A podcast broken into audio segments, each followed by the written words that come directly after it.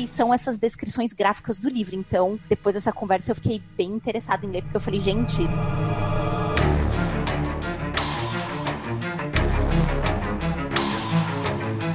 E eu acho que aqui ele é bem sucedido no que o dos anos 90 falha.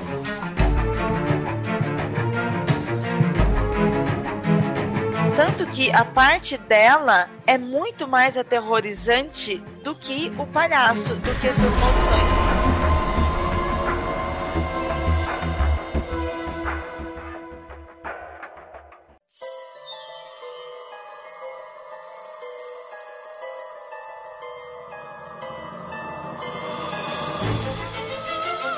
Discos voadores. Fantasmas. Criaturas horripilantes.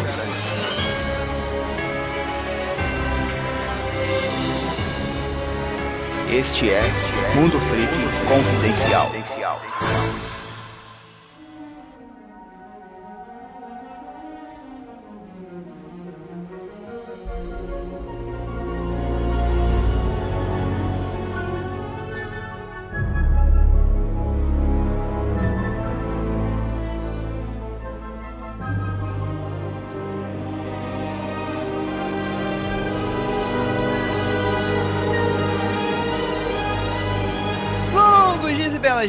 Noites, queridos ouvintes. Está começando mais um Mundo Free Confidencial e hoje iremos flutuar no filme It. Vamos comentar aí sobre a nova produção, falar um pouquinho da antiga, falar muito por cima do livro e fazer todos os comentários aí, ver o que a gente achou com os nossos participantes adoráveis. E olha só, acho que a gente vai ter um podcast unânime. Ou será que eu vou ser o chato do rolê? Não sei. A gente vai falar sobre o filme lançado agora em 2017 e para me ajudar temos ele, o Rafael Jacauna. Ah, cara, olha só. Esse filme é uma palhaçada. Nossa. Pode acabar o cast aqui, já tá maravilhoso. Tchau, gente. Isso. Boa noite. Estamos aqui também com ela, Juliana Ponzilacqua. Gente, se você estava na sessão das 8h10 do Shopping Paulista no sábado passado, perdão, fui eu que dei o maior berrão no meio do filme. Fazia tempo que eu não gritava com um filme de terror. Gostei muito. Gostei de ter dado aquele berro. Mas confesso que na hora fiquei com um pouco de vergonha. ah, estamos aqui ela, Ira Croft. Olá, pessoal. Bem, este é um dos filmes que você reza pro monstro aparecer para você ver, porque ele tá muito foda! e temos aqui ó, um convidado, e cara, a gente tá praticamente replicando quase o episódio que a gente fez sobre a bruxa, né? Tirando a Ira, que não estava aqui uhum. com a gente, né? Temos aqui ele, o Nando Ticon lá do Não Mais Pode Terror, né? Não, não sei. Mas da hora, a hora do terror. Fala aí, Nando, tudo bem? E aí, queridos, tudo bem? Eu quero logo largar um spoiler. O Andrei não gostou do filme, tá? Então ele, a gente vai massacrar ele hoje. Brincando. E aí, galera, a gente publicou a nossa crítica lá no canal e tal. Enfim, a gente é do canal Hora do Terror. Quem quiser ver coisinhas sobre filmes de terror, só chegar ali no YouTube, que a gente tá Excelente. movimentado. E a gente veio hoje para falar sobre It, a coisa. Que eu e o Rafael, a gente participou da pré-estreia, né? Então sim, a gente sim. tem bastante experiência, coisa boa para falar do filme. Olha aí que bacana. E só pra deixar aqui uma dica aqui lá no, no canal do YouTube do Nando, tem o melhor melhor review de Annabelle 2, que tem a cara do Rafael Jacaúna com ele. É Olha verdade. Só. Meus alunos me sacaneiam na escola todo dia com esse vídeo. Caraca, porque tu tá famosão, hein? Olha pra cara dele assim. Vou lembrar disso na hora da sua correção. Viu? Essa é a diferença, Rafael, dessa nova geração. Você grava podcast há 20 anos e você só ficou famoso quando você apareceu no YouTube. Não, sério. Tem uns 8 ou 10 alunos que escutam meu podcast. Eu, aqui, o Mundo Freak. Só. Eu fiz um vídeo com minha cara no YouTube. Toda vez que eu passo, em qualquer sala de aula, a pessoa comenta. Ah, eu vi teu vídeo, hein, eu. Valeu. Eu só comentei uma turma. Tem uma turma. A pessoa super centrada. Muito obrigada. Obrigada por assistir. aluno não pode dar mais ideia, não. não pode dar ah, vamos gravar, né? Se tu gostou, se é dois por ter gostado, a gente grava. O seu patrão que tem que me liberar aí, né? O Andrei que tem que fazer a barganha. Quanto é que eu pago? Como é que funciona aí o esquema? Rafael é bicho solto, rapaz. Rafael já é solto a coleira é do mundo já, filho. Isso aí. é isso. É, enfim, bora lá pro GKDs e vamos comentar mais sobre este filme flutuante.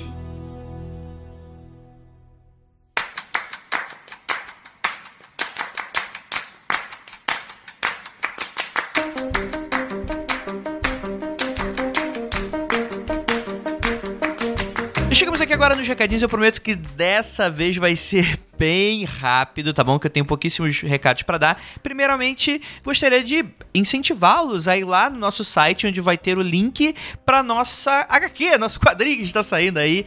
Toda quarta-feira sai uma página nova pelo estúdio 137, que são os nossos queridões. E, cara, está sensacional. Apareceu a Juliana Fuzilaco no último capítulo. Cara, tá bem legal, assim. É um mistério da caixa de book. E tem eu lá fazendo altas piadinhas. É, espero que vocês curtam. Lembrando a todos que nós estreamos um podcast que não está saindo nesse feed, que é o Magicando. Magicando com CK tá certo? O pessoal tá procurando Magicando só com C e não tá encontrando. Andrei, cadê o, o Magicando? Não tô encontrando. Não, você tá escrevendo errado. Porra, me ajuda aí, cara. Olha direito o que você tá procurando, caramba. É, vocês vão lá que é nosso podcast só sobre ocultismo, magia esse tipo de coisa, com uma pegada mais didática, com uma pegada em que a gente vai dar indicação de livros, onde todo mundo pedia, na verdade, né? Se aprofundar e ao mesmo tempo dar dicas de como o pessoal começar. Então tá eu, tá o Kelly tá a Ju, tá o Vinícius e a Lívia e muitos convidados especiais muito em breve. Então fiquem ligadinhos lá que tá sendo muito interessante fazer esse projeto. Você pode acessar no magicando.com.br, lembrando que é com CK, ou então procurar também no seu feed que você vai encontrar o Popcast, tá bom, gente?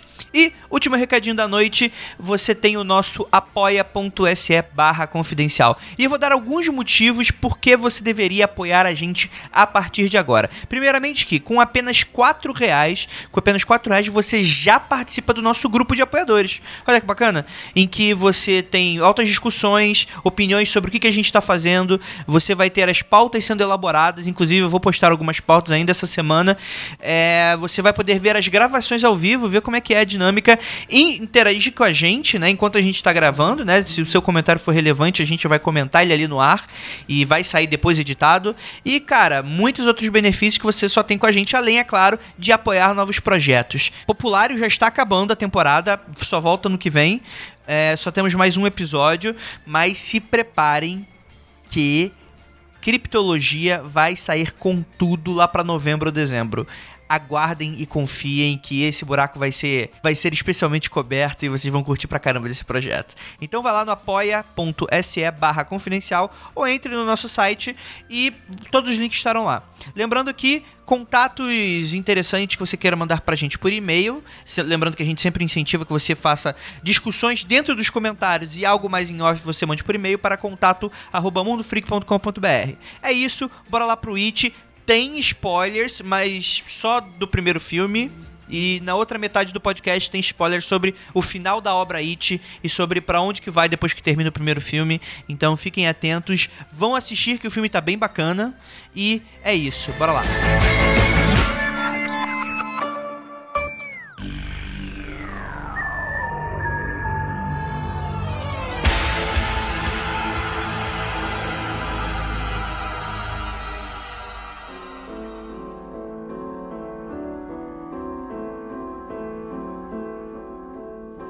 Então, galera, It a coisa, a obra-prima do medo, como é a tradução da obra aqui pro Brasil. É um livro de 1986 do mestre do terror Stephen King. Eu acho que esse talvez seja o primeiro episódio que a gente grave sobre uma obra do autor Stephen King e a gente promete que vai trazer mais coisas, inclusive um falando só sobre ele. Eu pretendo em breve gravar um sobre Torre Negra, pelo menos é uma vontade que eu tenho. Só falta achar gente que tenha lido, sendo que eu também não terminei, mas é, eu acho super bacana e tal. E é o tipo de coisa que o pessoal cobra, né? Bem ou mal, o Stephen King, ele é extremamente famoso pelos livros, né? Tem quem não gosta, tem quem gosta. Beijo, Coi. Que, cara, é interessantíssimo o quão ele é expressivo aí, não só quando a gente vai falar sobre literatura, mas também como cinema de horror. Ele não é um cineasta, ele não é um diretor, ele não é um ator, mas as obras dele são comuns de receberem adaptações desde décadas, né? Mas temos It também como uma adaptação em 1990, como um telefilme que também funciona como uma minissérie de dois episódios. Então é muito comum quando você for pegar o DVD, o DVD no, no torrent.com.br, você às vezes você encontra o filme inteiro, às vezes você encontra o filme dividido em duas partes, que é um filme bem grandão, de três horas. E temos esse filme agora de 2017 que estreou e que é também grandinho, né? 2 horas e 20, por mais que ele aborde só metade do livro, vamos colocar assim, né? Metade da história que compete ali no livro. E é interessante isso, porque mesmo assim ainda fica muita coisa de fora, porque não sei se é o maior livro do Stephen King, mas com certeza é um dos maiores de quase 1.200 páginas. É um peteleco. É assim, cara, quando eu soube que o It ia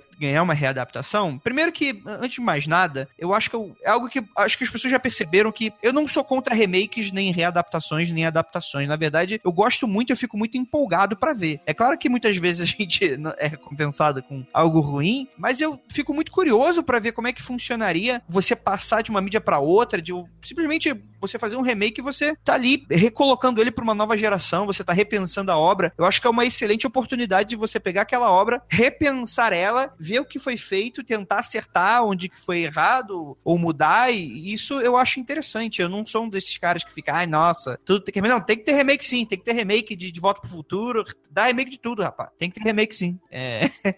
e eu sei que essa minha opinião não é muito popular, mas é o que eu acho, pelo menos. eu lá. acho que o Andrei já está se justificando antes mesmo da gente debater o programa. Olha só, Ira Croft, vou te dar um aviso. Cara, me dá muita. Sinceramente, eu gostei do filme, mas me dá muita vontade de falar mal só pra ver a galera com de cabelo. Porque, cara, tipo assim, eu não falo mal ou deixo de falar mal. É, tipo, é o que eu gosto, eu não gosto das coisas. É normal, eu não faço isso pra chamar atenção. Só que tem uma galera que não tem muito maturidade tá emocional. Tá parecendo. Ó, ó, vou te interromper. Tá parecendo aquele jornalista lá do blog de ovo. Hum. Ira, calma, Ira. Ih, bota o pior para assim. Vou dizer que eu não gostei só pra provocar. Não, não, não é isso, não é isso. Eu gostaria de ser assim, é que eu não consigo ser assim porque eu gosto de uh -huh. ser sincero, né? Uh -huh. Só que, cara, é tão divertido ver essa galera que não tem nenhuma maturidade emocional. Tipo assim, você fala bem ou fala mal de algo que eles acharam o contrário e ver a galera surtar. Tipo, teve, cara, teve... O mundo queimar, né? Quero ver o mundo queimar.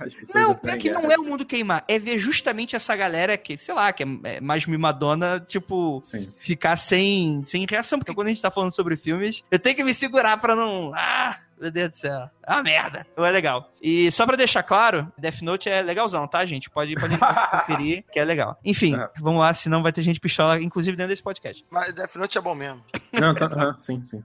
É, gente, beleza, vamos falar de It aqui. It é um dos filmes e barra livro, uma das obras mais icônicas que vieram da mente do Stephen King. Mesmo que você nunca tenha lido, nunca tenha assistido, é claro, eu tenho certeza que você já viu a cena da porra do palhaço no bueiro, né? Aquela cena ali que, tipo, desencarna qualquer pessoa se acontecer na vida real, né? Você tá ali olhando pro bueiro e aparece um palhaço ali dentro, né? Qual seria o contexto dessa merda, né, cara? Se não for pra sacanear alguém, de fazer alguma pegadinha. E é interessante isso, porque eu vou perguntar para cada um de vocês. Vocês assistiram o filme da década de 90? Não, não lembro. Eu acho que eu não vi, não. Eu assisti recentemente o filme da década de 90 só para poder ter algum tipo de parâmetro pro novo filme do It, né? Obviamente, eu, eu cheguei ali o começo do livro também, então, assim, eu não tava esperando muita coisa, essa é a verdade. Pra galera que assistiu, né, na infância, o filme da década de 90, realmente você vai conseguir pescar coisas, lembrar de coisas, mas se você vê atualmente, depois de velho, depois de,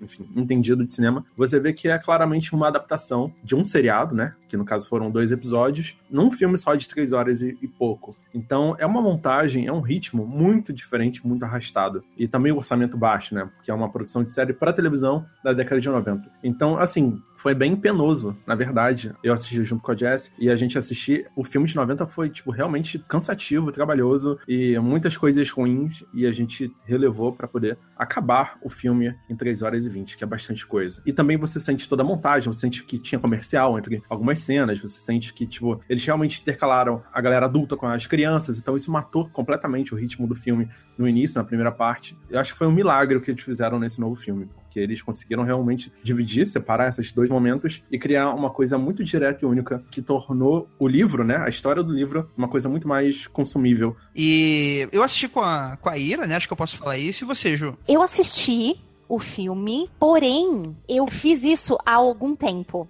Então eu não lembro muito bem. Eu lembro de algumas coisas, mas a sensação que ficou no fundo foi exatamente a que ficou a mesma coisa pro Nando. Como eu não assisti isso nos anos 90, óbvio, assisti depois, é aquela coisa. Como é que eu vou descrever? Aquelas coisas de seriado do, do final dos anos 80, começo dos 90, tipo Alf, aqueles efeitos meio bosta. Mas eu, eu me lembro que eu gostei na época, eu achei legal. Vou ser bem sincera, eu não me lembro de tudo, não, porque já faz algum tempinho que eu vi. Gostaria de ter revisto antes de ver o novo, mas não deu tempo nem procurei na biblioteca do Paulo Coelho. Então não. Fiquei devendo, eu fiquei devendo. Então, eu vi quando eu era criança, mas ele não é nada do que eu me lembrava. Nada mesmo. E eu confundi com outros filmes, na minha memória, sabe? Com outros filmes de palhaço, que eu lembro que na época também tinha um outro filme de palhaço, ET, sabe? E na minha cabeça era completamente diferente. E aí o Andrei reassistiu e ele falou, vamos assistir e tal. Eu falei, ah, beleza, né? Aí eu até falei pra ele, ah, eu já assisti, lembro de algumas coisas, é bom que vai relembrar. E aconteceu isso que o Nando falou. Foi muito cansativo. Para mim, parece que eu fiquei o dia inteiro vendo o mesmo filme. Foi muito puxado. O filme, apesar de ser no início dos anos 90, ele é datado de produção é muito diferente. Não só o ritmo, mas também, pô, ele, mesmo tendo sido uma série e não um filme, são dois roteiros e um. É muito puxado sabe? Se tivesse sido uma série, poderia ter produzido até mais episódios do que apenas dois, porque é muito cansativo. Eu queria até comentar que a série originalmente era para ter oito episódios, mas eles foram cortando tantos gastos que reduziram para quatro e por último para dois episódios. Então, é eles muito bom. Calma aí, calma aí, calma aí. Mas... Calma aí, calma aí. Eles chegaram, eles conversaram comigo, ah, vamos fazer a série e tal. Oito Aí foi episódios, cortando a verba. Não tem aí, dinheiro. tipo, aí terminou com um filme de, de três horas? Caralho, Não, que série- sacanagem, uma cara. série de dois episódios, e aí depois eles lançaram o VHS, que é pegando esses dois episódios num só. Tanto que quando tem essa transição, eles cortaram alguns minutos da introdução do segundo episódio para poder encaixar com o primeiro. Então ficou uma zoeira, assim.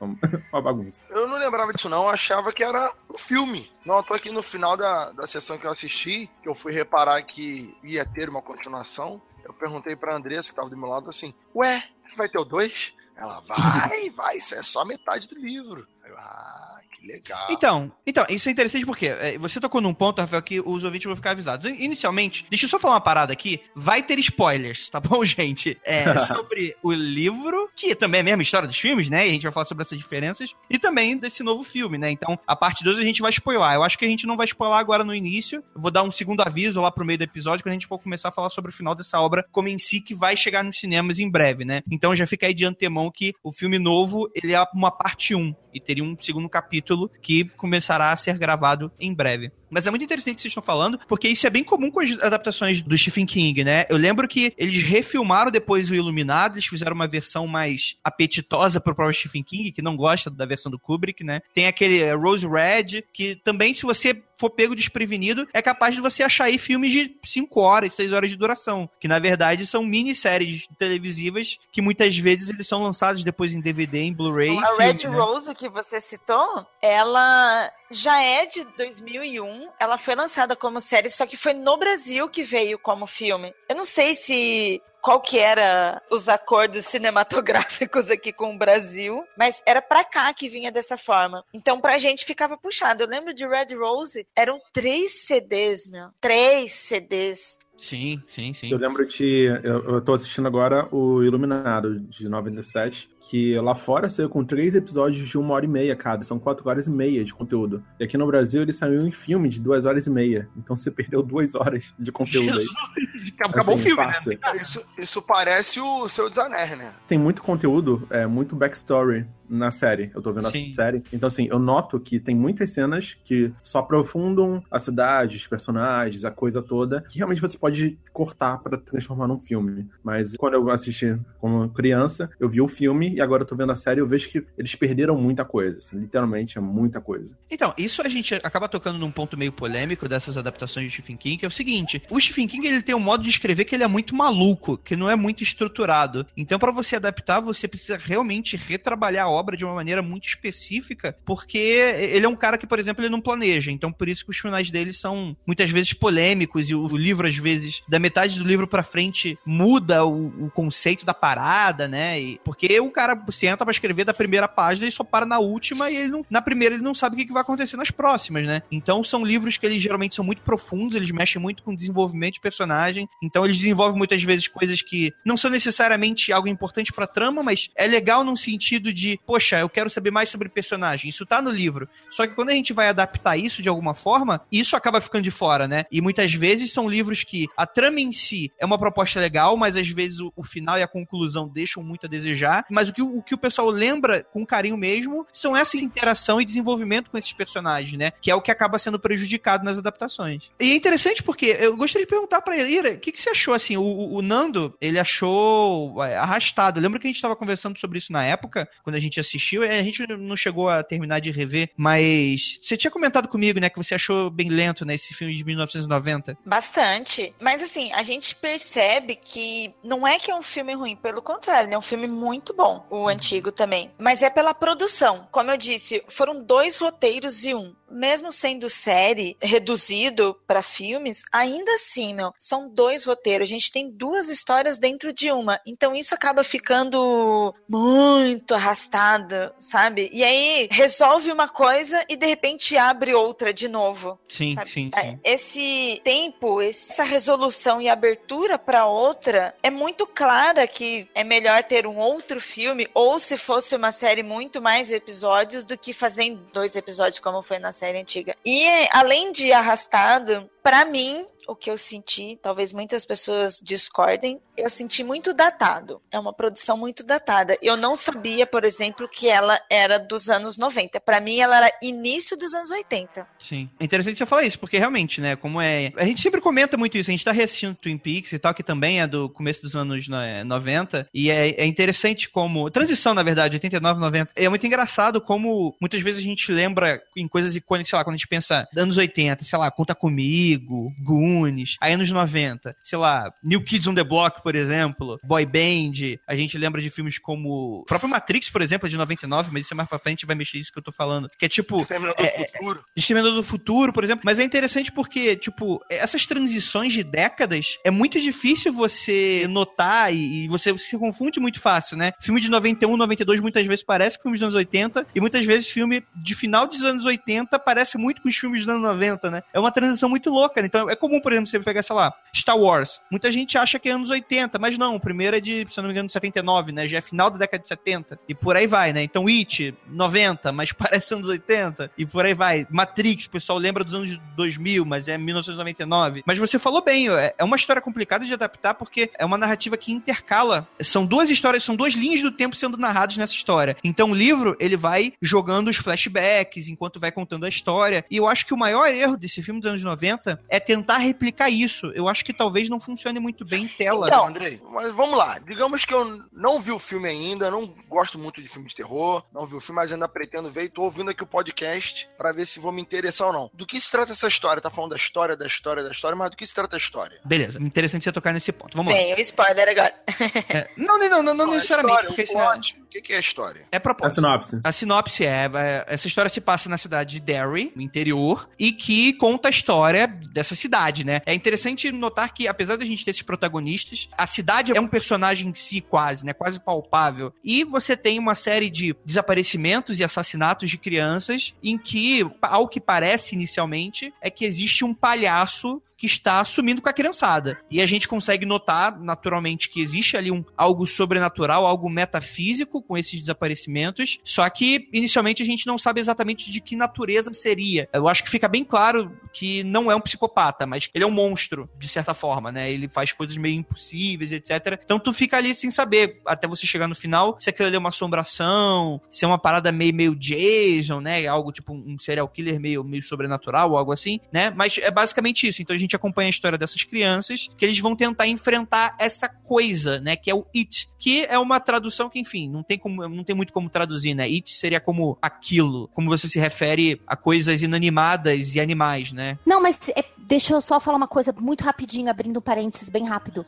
Claro. É, não só a cidade é um personagem, como é um personagem pulsante. Esse lance Sim. deles entrarem, né, nos sistemas de esgoto e tudo mais, e eu vejo a cidade como algo pulsante mesmo. Às vezes eu, eu, eu segui a pensar, será que a cidade não, não é a mais filha da mãe e não é o palhaço, entendeu? Ou, a- ou a- o palhaço não é a manifestação dessa cidade maligna. Eu, eu fiquei meio que viajando, na real, na representação da cidade. Eu, eu gostei de como foi colocado isso no filme. Andrei e Ju, vocês que gostam bastante aí do, do Stephen e tal. Então, você falando isso, eu tava. Stephen, né? O pequeno, Stephen.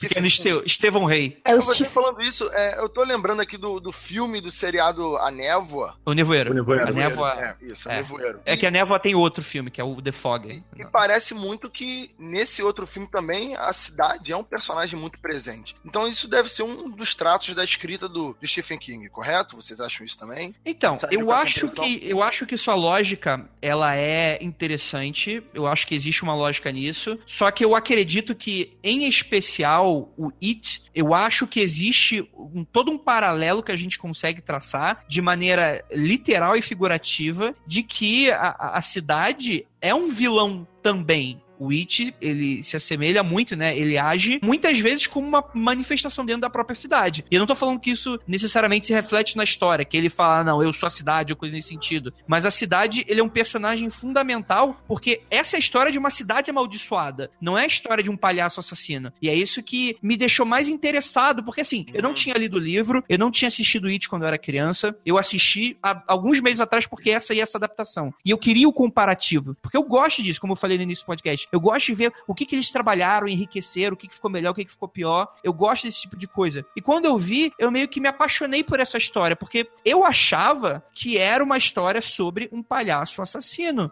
E é tudo tão mais rico que isso. Se a pessoa for nessa perspectiva, ela vai se surpreender tanto com essa história que é, é- é interessante, porque sim, a cidade em si, ela é um personagem. E assim, depois a gente vai falar dos paralelos e tal, que eu tenho uma opinião bem interessante sobre isso, que é uma crítica que eu acho que o Stephen King faz com relação a essa obra, mas que sim, é, é uma cidade, é é uma história sobre uma cidade amaldiçoada. É uma história em que Vamos, as crianças, né, somem. vamos só exemplificar por que a cidade é um personagem. Primeiro, ela tem uma memória, então as coisas que aconteceram e acontecem nela estão presentes em todas as em cartazes, em memórias, em fotografias, em registros. Cada ambiente que é explorado no filme, né? Ele realmente conta uma história também. Então as pessoas fazem coisas nesses lugares, são lugares decadentes às vezes. As próprias casas das pessoas passam, sabe, esse senso todo e tal. E uma outra coisa que corrobora muito com isso é que principalmente na nova adaptação, que aprofunda bem mais a história da cidade do que a versão de 90, é que os adultos, eles estão sendo vistos no filme pelo olhar das crianças, tá? Então os, Hum. os adultos sempre são meio, tipo, diretos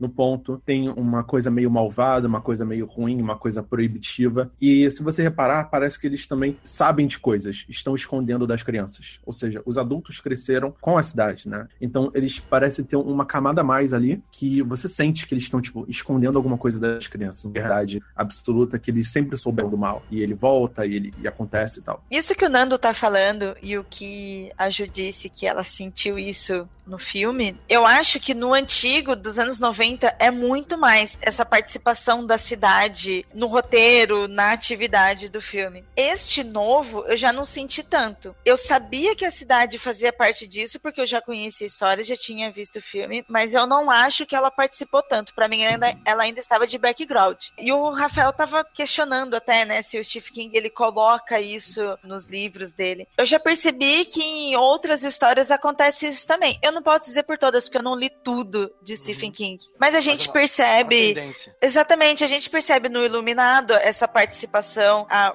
Red Rose, que é totalmente a casa, é o personagem principal. Christine, Bullet Bones. São alguns livros que têm adaptações em que o ambiente são personagens chegando a ser principais. Interessante, interessante. Como eu não tenho tanto conhecimento assim sobre, sobre a obra do Stephen King, eu não, eu não sei dizer, mas realmente, você falando, existem muitos personagens inanimados que funcionam com uma vida não necessariamente literal, né? Eles não são, tipo, vamos lá, Christine, o carro tá vivo realmente, ele é um personagem. Mas, sei lá, por exemplo, é acho que é impossível a gente falar que o Iluminado, que o hotel ali não seja um personagem, né? Que por mais que ele não seja vivo, ele tá vivo, né? Vamos colocar assim. E eu acho que é interessante porque eu gostaria até de traçar um paralelo que o Nando falou, que eu acho que até complementa essa visão. Mais do que ser um filme sobre a visão de crianças sobre os adultos, eu acho que ele é um filme que ele fala sobre a transição de você sair da infância e ir pra fase adulta. Por mais que esse novo filme você perca esse paralelo porque você não vê os adultos, é só a parte deles crianças, você tem muito essa coisa de, sei lá, a gente vai falar mais pra frente da parte polêmica, mas dessa coisa de você realmente passar pra vida adulta. Porque os adultos nesse filme, eles não são meio que vilões, eles não estão conspiracionando contra as crianças, mas eles são passivos quanto às coisas que estão acontecendo. E é muito legal isso, porque é esse paralelo, né? A violência das grandes cidades, essa coisa de estar todo mundo meio anêmico, meio anestesiado com relação às coisas que estão acontecendo ao nosso redor. E os adultos são a personificação disso com relação à cidade, né? As coisas acontecem. Tem uma cena desse filme novo que é muito interessante, que as crianças estão lá debatendo sobre isso estar acontecendo. Aí tem um, os panfletos, né? Aí eles percebem, poxa, olha só, acabou de sumir mais um e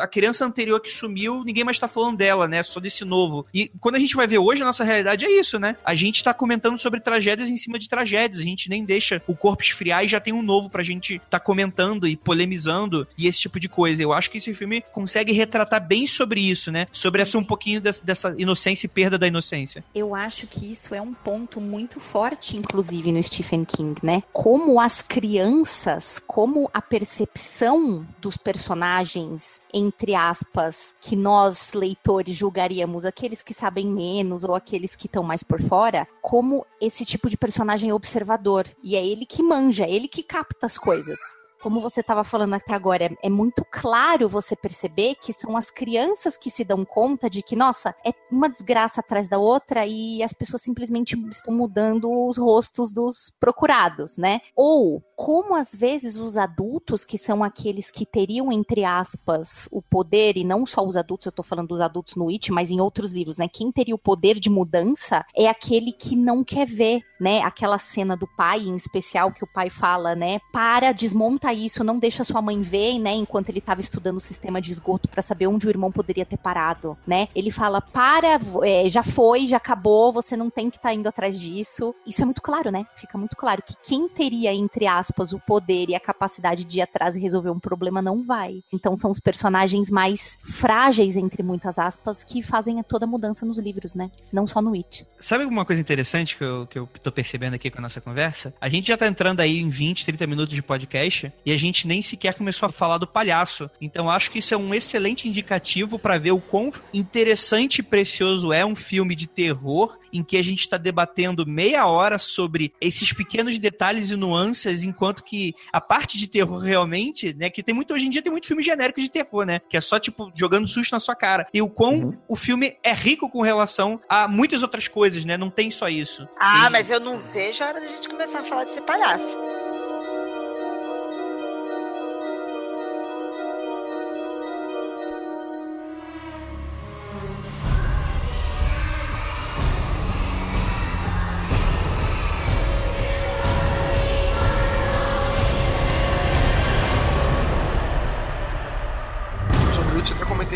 Se eu não me engano, foi com o Andrei. Eu acho o It um filme bom como um todo. Não bom na categoria terror. Eu acho ele um filme bom mesmo. Você pode assistir ah, de terror, não, não. Pode, de repente, assistir como uma aventura de suspense, uma aventura de vários gêneros. Então, ele, pra mim, é um filme completo, é um filme bom. Porque ele é bom, não porque ele é bom só aqui na categoria do terror, comparando com os outros ele é ruim. Não, ele é um filme bem legal mesmo de ser visto. Você ri com o filme. Eu fiquei muito surpreso. Eu ri num filme de terror, sabe? E eu falei, nossa, eu não esperava por isso.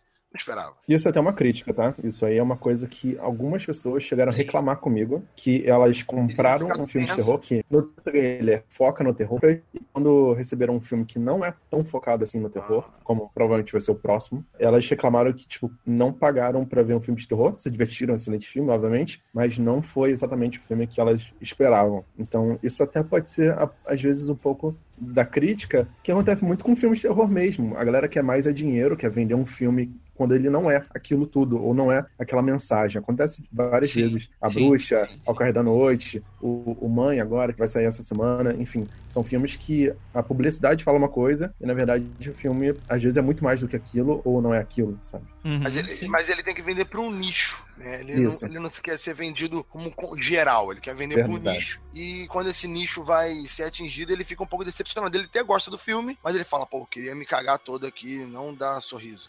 Então, mas aí a gente, tá, a, gente tá, a gente vai estar lidando com o negócio. Eu concordo com as críticas com relação a isso. Eu acho que, se você quiser forçar um pouquinho a barra, ele é um filme de aventura com traços dark. Vamos falar assim, um dark aventuresco. Porque dá pra enxergar que o terror, ele. Ele tem as cenas de jumpscare, que inclusive são muitas. O filme inteiro ele é recheado de cenas de jumpscare. Só que, pra mim, ele é um filme que dá aquele calorzinho no coração, tipo, Conta Comigo, que também é do Stephen King, por exemplo, né? E algo muito raro dentro de filmes de terror, né? Você está preocupado com os protagonistas, né? Você não quer que eles morram, você não tem ódio dos protagonistas, que você não acha que eles são burros. Por mais que você questione até algumas decisões, você até lembra, porra, são crianças, né? Como é que eu agiria daquela forma? Talvez eu não agisse assim como criança, mas mesmo assim você se importa com eles. Você não quer que o palhaço vença, apesar de você inclusive gostar do palhaço. E eu acho que isso também vai bater aí em um ponto criativo, que é uma decisão criativa do filme, que eu não acho ela necessariamente ruim, mas é diferente, que é relacionado a essa questão da adaptação. O filme anterior, o filme do, do lado de Tim Cook, etc, que você tem o, o palhaço, né, que ele é um palhaço, vamos dizer, a aparência dele, ele é menos assustadora, só que por ele parecer um palhaço normal, isso dá pra gente uma sensação muito esquisita em que imprime o terror a próximo. partir disso, né? Esse aqui, o, o palhaço, ele já é esquisitinho, ele já é assustador, ele já é algo que já é feito pra assustar. E o, o que que acontece? O filme anterior, ele aposta muito mais na questão psicológica do palhaço abusando das crianças, então muitas vezes não é uma violência física, não é o jump scare, é ele ali sacaneando com as crianças, falando, ó, eu vou te pegar e quando eu te pegar você vai ver, e olha o que eu posso fazer, eu vou aparecer aqui, mas eu vou te pegar. É muito mais isso terror, enquanto esse novo, ele é muito mais gore, eles substituem essa coisa mais psicológica pelo gore, ele é um filme extremamente violento. Quando eu assisti pela segunda vez, agora no sábado, eu queria muito falar, só que eu não falei pra não haver uma expectativa das pessoas que estavam assistindo comigo. Mas eu queria muito falar pra você, Ju, e pra todo mundo que tava lá na sala junto comigo, que era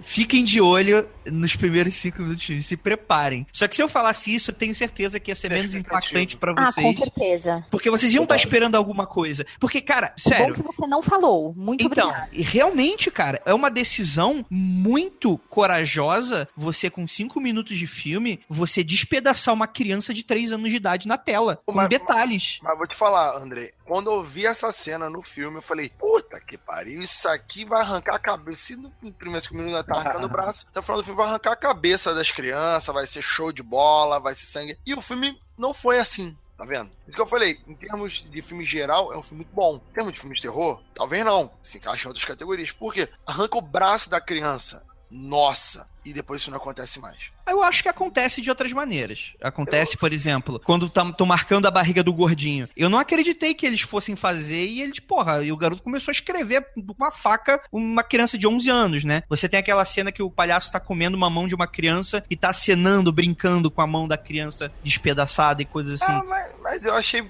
muito, muito abaixo de arrancar o braço do guri, sabe? Mas a gente também não pode dizer que isso é um mérito do diretor, justamente é uma atualização da obra para novos espectadores. Porque Sim. aí você tem no filme, você tem o saudosista que vai gostar da história do Stand By Me. Opa, deixa eu só deixar claro aqui, ouvinte, já vi muita gente fazendo isso e a gente não falou no começo do programa. Este filme, ele não é baseado em Stranger Things. Ele não é uma cópia de Stranger Things. Entenda, é ao contrário. Na verdade, Stranger Things é uma homenagem a esse tipo de filme, onde tem amizades e aventuras. Voltando, a gente consegue ver como o diretor conseguiu alcançar os fãs nostálgicos da história, que curtem essa relação dos personagens, que curtem o seu desenvolvimento, assim como novos espectadores que querem ver um pouquinho além de somente um suspense do Stephen King. E mesmo eu curtindo Stephen King, eu sei que as obras eles são super arrastadas, são cansativas. Não é sempre que a gente tá na pilha de ler ou assistir as obras dele. Então, assim, eu acho que foi uma mão do diretor dele colocar uma gotinha de sangue a mais ali. Não chega a ser um gore, pode até espantar um pouquinho, mas depois, como diz o Rafa, ele põe o pé no freio e segue o rumo com aquela aventura das crianças. Só falar uma coisa sobre o lance do gore, tal, que todo mundo estava confirmando e falando e discutindo o seguinte. Depois de ver o filme, eu tinha visto, né, como eu falei para vocês há algum tempo já o outro, não me lembrava depois do sábado, eu fiquei muito interessada em ler o livro. Fiquei de verdade mesmo, fui atrás, já consegui o livro. E eu conversei muito com uma pessoa que já leu o livro. E ela falou o seguinte: que o livro,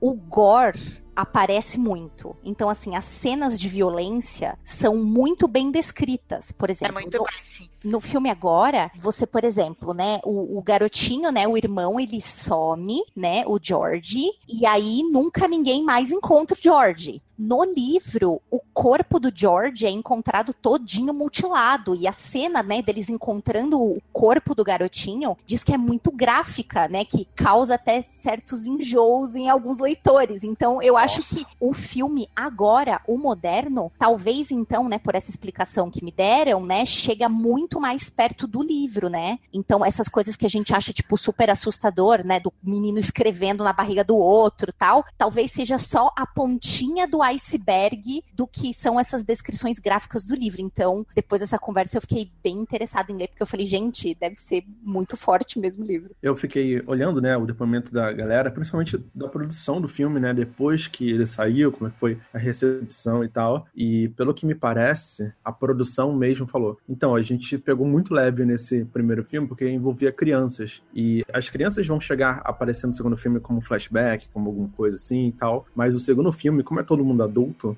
fazendo coisas de adulto, o Gore vai ser sem precedentes. Assim, vai ser Porra, então parada... vai ser Jogos Mortais, né? Vai, vai, vai ser uma parada meio surreal, assim. E é... faz mais sentido. Faz. E uma, um paralelo que eu queria só falar dos dois filmes, né, do de 90 para o atual, é que no primeiro filme, se vocês repararem, o Tim Curry, que faz o palhaço, ele parece muito mais um maníaco vestido de palhaço, sabe? Nossa, um cara totalmente. maluco. E, e já no segundo filme, ele é muito mais um monstro, sabe? Ele é um monstro, tipo, inumano mesmo, que se transforma em coisas e explora muito mais os outros medos das crianças, né? O palhaço não é tão utilizado assim no livro, por exemplo. O palhaço é só mais um, sabe? Sim. vários detalhes que, que são utilizados. Ele não, não ganha tanta figuração assim, mas no filme eles precisavam de um representante, então o palhaço funcionou muito bem. Então, é que aí a gente vai, vai começar a bater uns pontos aí, porque, por exemplo, vocês estavam falando sobre a questão de ser gráfico e tal, do que aconteceu com o Pequeno George. É bom falar que esse filme, ele adapta algumas coisas de maneira bem diferente de como tá no livro, né? Porque o, no livro, o It come as crianças, né? E hum. no, no filme novo, ele Ué. claramente tem uma predileção. Algumas crianças não são comidas, né? Aí tem aquela cena lá do, do flutuar e tal, que ele usa a criança para alguma outra coisa, mas na obra original não. É literalmente comer, se alimentar daquelas crianças. Então, Ô, Andrei, é, é isso que fica agora. Eu achava que o nome do filme era It, de comer. Não. Um não, trocadilho. Não. Eu achava justamente que ele comia as crianças, pelo o nome. Que também seria justo, né? Não, mas o que, que acontece, gente? Isso é interessante porque o Nando ele toca num ponto que ele vai ser crucial para quando a gente for falar exatamente sobre a origem do monstro, né? Porque assim, o monstro ele não é o palhaço, né? Na verdade, é a forma predileta dela, é dita, né? É a forma que ela mais usa, mas não é a única e nem sequer é ela em si. O palhaço é só a forma como ela gostava de adicionar um temperinho ali para atrair crianças. Ela gosta de criança e gosta de criança sentindo medo. Então, o palhaço é uma das preferidas que ela usa, né? Mas não é. Sequer uma forma física, inclusive, né? E vai, a gente vai começar a lidar exatamente nos pontos polêmicos de como é que funcionaria essa adaptação dessa força que é a Witch. É, eu acho que no segundo filme dessa nova adaptação fique mais clara essa situação que ele não é realmente um palhaço e sim um, uma coisa que no original é uma luz. Uma Sim. luz das trevas, né? luz das trevas. Sim, sim, sim, sim. Deixa eu fazer um comentário então. É um comentário até atrasado. É um contraponto que eu e o Andrei discutimos aqui em casa e eu vi que a Ju tem a mesma opinião do Andrei, não sei os demais aqui, o Rafa e o Nando, sobre este comportamento da cidade e desse ponto de vista das crianças. Eu e o Andrei já discutimos bastante, o Andrei também defendeu dessa violência urbana que a cidade ela passa a fazer parte e as pessoas vão se acostumando tanto com essa violência que os adultos, eles não vão prestando mais atenção nisso. Eu, por outro lado, eu não vejo dessa forma. Eu vejo a história do It como uma fábula, só que uma fábula de terror. Para mim, não é que as pessoas estão só se acostumando com a violência. Para mim, por ser uma cidade amaldiçoada, as pessoas também estão amaldiçoadas. Então, propositalmente, elas não se lembram mais. Elas não conseguem se lembrar disso que elas viveram quando criança. Quando criança, elas prestam atenção nesses movimentos do palhaço, as que sobreviveram, né? E depois que elas ficam adultas, elas esquecem. E para mim isso faz parte da maldição dessa fábula e não dessa violência urbana que Então, também acontece. Então, Ira, eu acho que é- é interessante você falar isso, porque pra mim, eu acho que essa sua opinião, na verdade, complementa. São duas formas de ver que, pra mim, se complementam muito. Porque, por exemplo, o que que é uma fábula, né? Quando a gente vai pegar, por exemplo, Chapeuzinho Vermelho. A Chapeuzinho Vermelho, o lobo ali, ele representa o- o- aquela coisa, não converse com estranhos, enfim, não pegue um atalho, faça o que seus pais estão falando, as instruções, siga bonitinho, não confie em ninguém e por aí vai. O lobo ali, né, a fábula, os monstros falantes, os animais falantes, as coisas mágicas, eles ali estão representando por que, que essas fábulas existiam. Era a forma que os adultos ensinavam as crianças a como agir, aos códigos para não dar merda. Cara, não vá pra floresta sozinha à noite, não vá pra casa de pessoa desconhecida e por aí vai. Então, eu, eu acho que é, é interessante e assertivo você falar que é uma fábula. Só que a fábula traça paralelos. E qual o paralelo? Pra mim, Beaju é esse. E tanto que quando a gente tá falando sobre maldição, eu acho que é bom pro ouvinte que não viu o filme, não leu a obra, deixar claro, não é subjetivo. Isso é bem claro nos dois filmes, né? Por exemplo, a cena do banheiro cheio de sangue, né? O adulto literalmente não vê o sangue ali. Ele não consegue ver. Então isso mostra que a cidade literalmente ela está amaldiçoada, só que isso é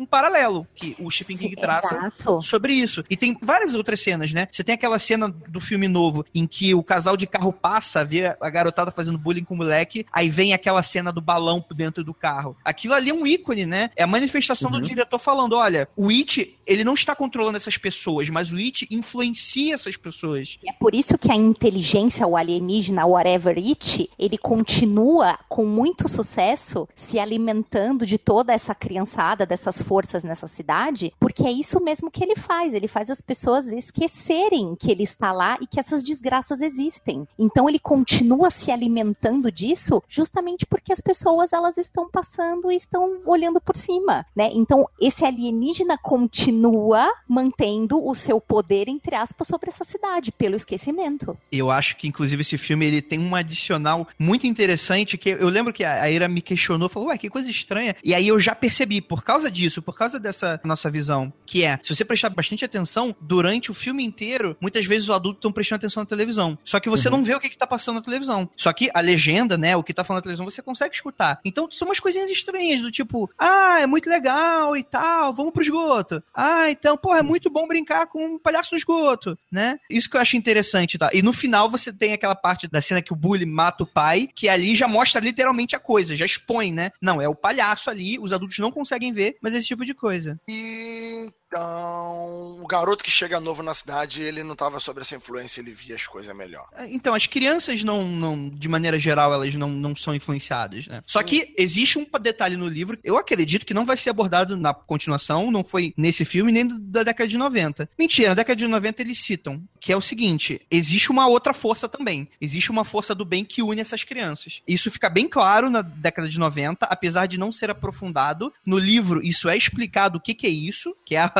a famosa cena psicodélica lá da tartaruga que criou o universo. E nesse filme não é deixado claro. Mas existe Ela uma força aparece. que, Ela aparece. Não, como um brinquedo de Lego, né? Na parte do que eles estão na água, no lago também, ela, ela é sugerida. Sim, sim, sim. Eles falam, ah, o que que é isso? Uma tartaruga. A presença Então dela. mas, é, então, mas eu acredito que isso é muito mais um easter egg do que isso ser realmente desenvolvido no filme. Uhum. Né? Verdade. Então, tipo assim, ó, tipo eu não assim. sabia. Pra mim passou batido isso aí. Passou Pois é, então assim, ele é, um, ele é um filme que ele vai, ele vai lidando com muitas camadas, né? Então é, é um pouco complicado, porque o livro, ele obviamente, são, cara, são 1.200 páginas, são 1.200 páginas de conteúdo, né? Você tem as- todas essas explicações, né? Só que no filme eles vão adaptando, eles vão deixando a entender e por aí vai. Mas vamos lá, palhaço. O que, que vocês acharam? Oi, George!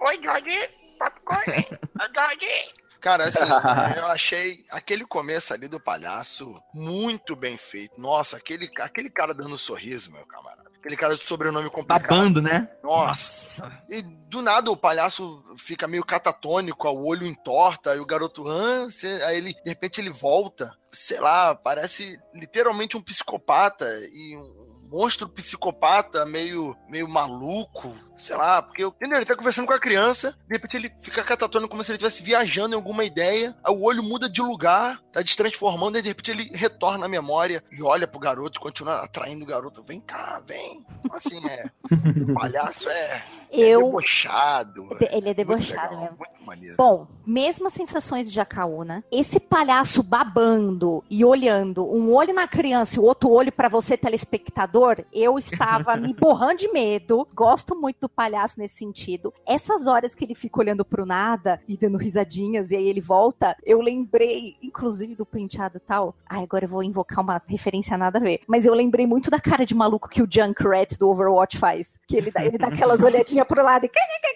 Gente, fazia tempo que uma figura principal de um filme de terror não me deixava tão incomodada. E olha que, né, assistimos vários vídeos que a gente vai falar outro dia, né, do tal do pós-horror, é um gênero, não é? Enfim, mas faz muito tempo que um personagem de filme de terror não me deixa tão incomodada. Aquele palhaço babando estava me deixando. Eu fiquei tensa, eu saí do cinema, gente. A minha coxa, ela tava dura. Não conseguia. Eu tava andando, parecia que eu estava cagada. Porque eu não conseguia me mexer. Eu fiquei muito tensa o filme inteiro. Minha querida amiga Juliana Torres, que estava sentada do meu lado, coitada, deve ter ficado roxa, pois eu apertei os braços o tempo inteiro. Então, tenho que dizer que esse palhaço cumpriu, pelo menos pra mim, muito bem o seu papel, aterrorizante. Eu quero dar um ponto de vista contrário disso, sabe? Porque eu também senti incômodo com palhaço, mas, assim, eu não tenho medo de palhaço, naturalmente. Eu também não tenho medo de filmes de terror, porque eu vejo tanto, todo dia eu vejo um filme no mínimo. Então eu tô meio anestesiado com certas coisas. Mas quando ele se mexia, era quando me incomodava muito mais. Eu acho que ele parado, acho também porque eu vi o filme do Tim- Curry, né? E, e o Tim Curry é muito. A presença dele é foda. Então, quando eu vi esse novo palhaço, a presença dele não me incomodou tanto quanto ele se mexendo. E ele se mexendo, aquela corridinha, botando a cabeça pro lado e pro outro, cara. Puta que pariu, cara. Aquela dancinha, né, Nando? A dancinha. Ai, que Não, a horror. dancinha. Ou a cena onde ele vai ameaça morder o braço de, um, de uma das crianças, sabe? Vou te morder, não vou morder. Cara, isso me deu uma agonia absurda, assim. Nando, deixa eu fazer uma pergunta aqui pra você. Eu tava lendo no, no Facebook sobre o filme, notícias Hum. sobre o filme, e eu vi uma notícia que o, que o ator disse que ele conseguia mexer um olho e deixar um parado. É isso mesmo? Isso, é, que ele tem. Ele é estrábico, é o nome disso? Ele tem um, um desvio do olho, naturalmente. Então ele Isso conseguia. mesmo. Ele naturalmente ele é estrábico e aí Aham. O diretor ele ia fazer essa produção em CG. E aí ele falou que ele conseguia, além de ser estrábico, ele conseguia separar mais ainda os olhos. Então, todas as cenas em que os olhos dele estão tortos, essas cenas que tá olhando pra nós espectadores e pras crianças, é o ator produzindo isso. né? Eu também consigo fazer um pouco disso, porque o meu olho é meio.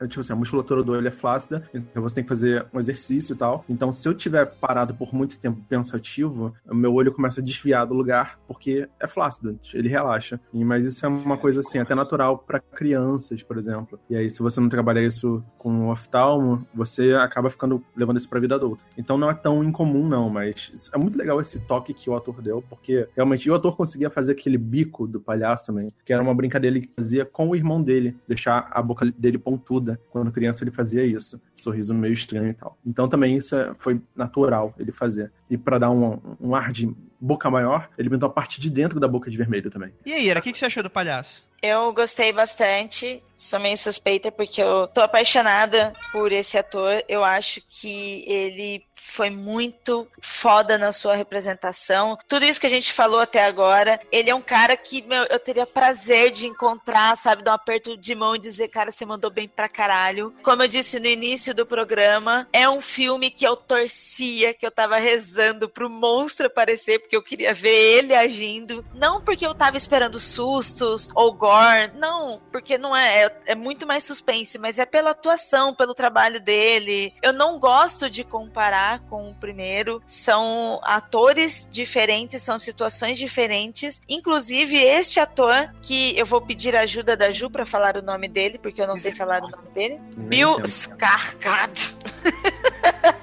Eu que? Tentando, eu, esse sou eu falando o nome do cara tentando imitar a Ju, hein? Vejam bem. Porque a Ju vai me proibir para nunca mais fazer isso.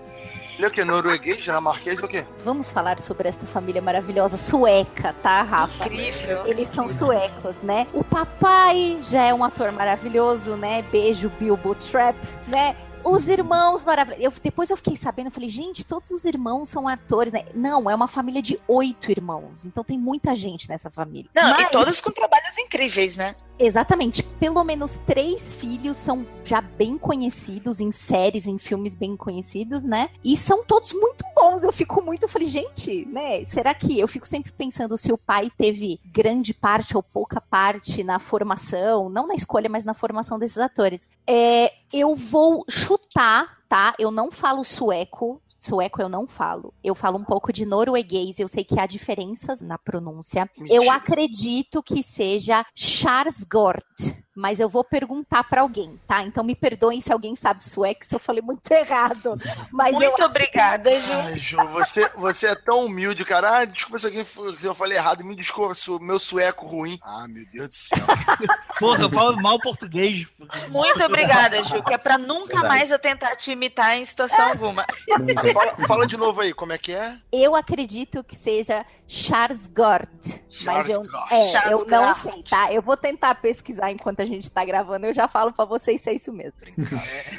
Então, e aí eu gostei da atuação dele, dessa produção do palhaço. Ele, em várias entrevistas, ele mesmo fala que ele não quis seguir pra não ficar uma cópia, por isso que o palhaço dele é diferente. E realmente, senão ia ser só um remake do filme. Ia um remake a qualidade do ator. Exatamente. E todos os detalhes desse palhaço é da produção desse ator também. É ele que improvisou não só os olhos, a boca, mas você vê pelo o tamanho dele. Gente, esse cara é gigante. E aí, perto das crianças, parecia que ele era maior ainda, sabe? As cenas com as crianças, assim como aconteceu no primeiro, nesse segundo, só foram gravar juntos no último momento. Eles não tiveram contatos, que era justamente para haver esse impacto, haver esse susto entre eles. E o ator, ele primou por tudo isso. Então, assim, esse personagem. Esse palhaço, eu tô apaixonada por esse filme. Eu acho que foi uma produção muito foda pela dedicação de todos e principalmente a dedicação desse ator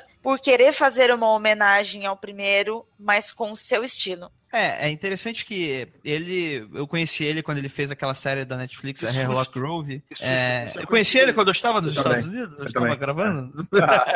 não, não, cara. Eu sou Ah, fudido. minha gente, eu fui pesquisar, tá? É quase como eu falei. Eu esqueci que o R, tanto do sueco quanto do norueguês, parece o R de porta do interior, tá? Então é Skarsgård. É um R bem R, é igual do norueguês, tá?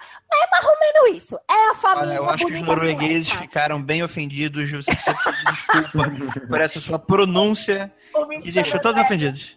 Abjeto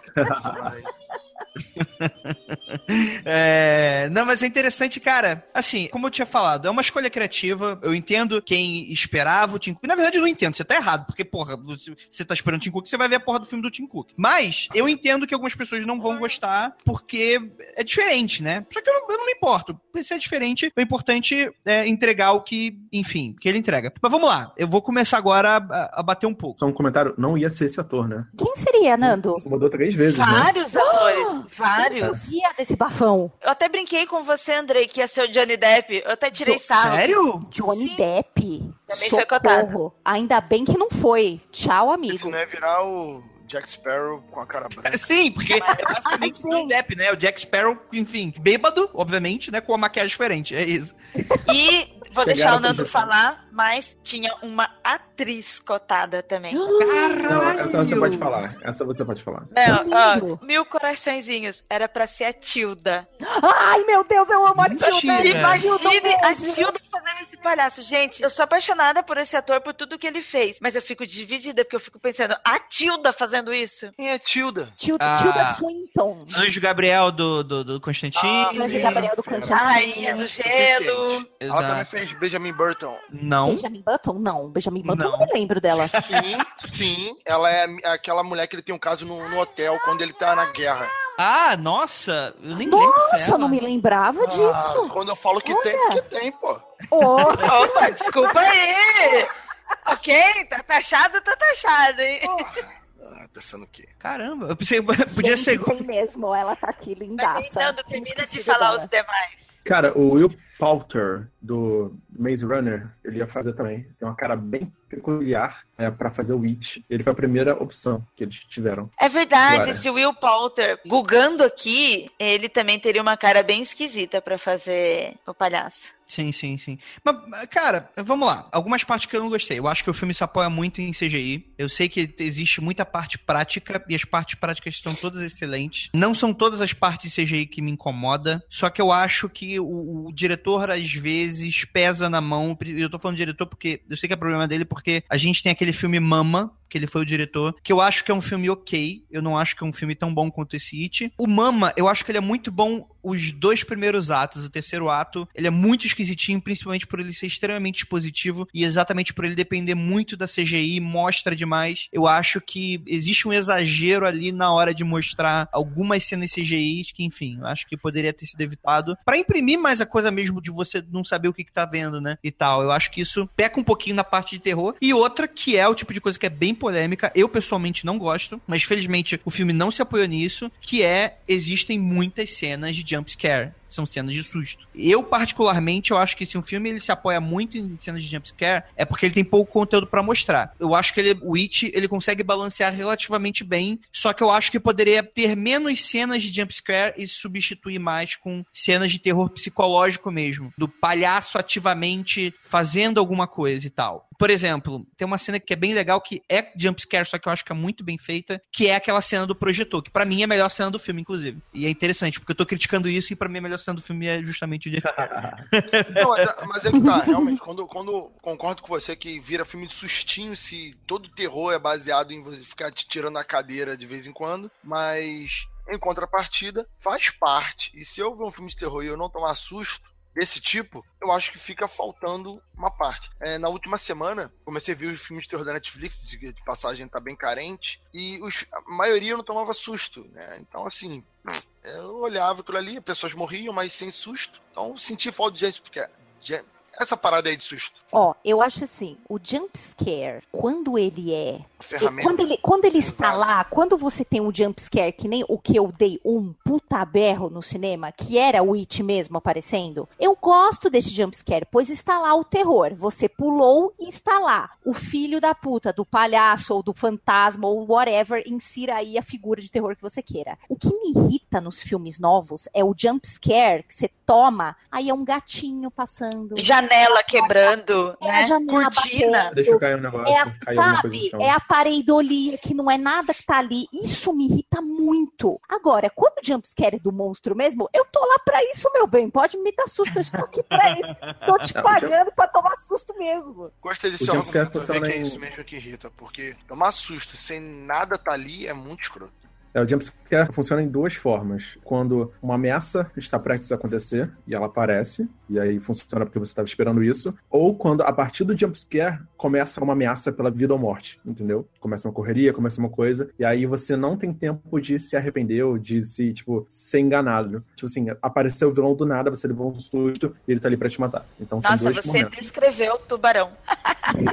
É bem isso. E dado ao fato de que menino It se alimenta de medo, todos os nossos jumpscare, todos os nossos berros, meu amor, estavam alimentando aquela criatura maravilhosa.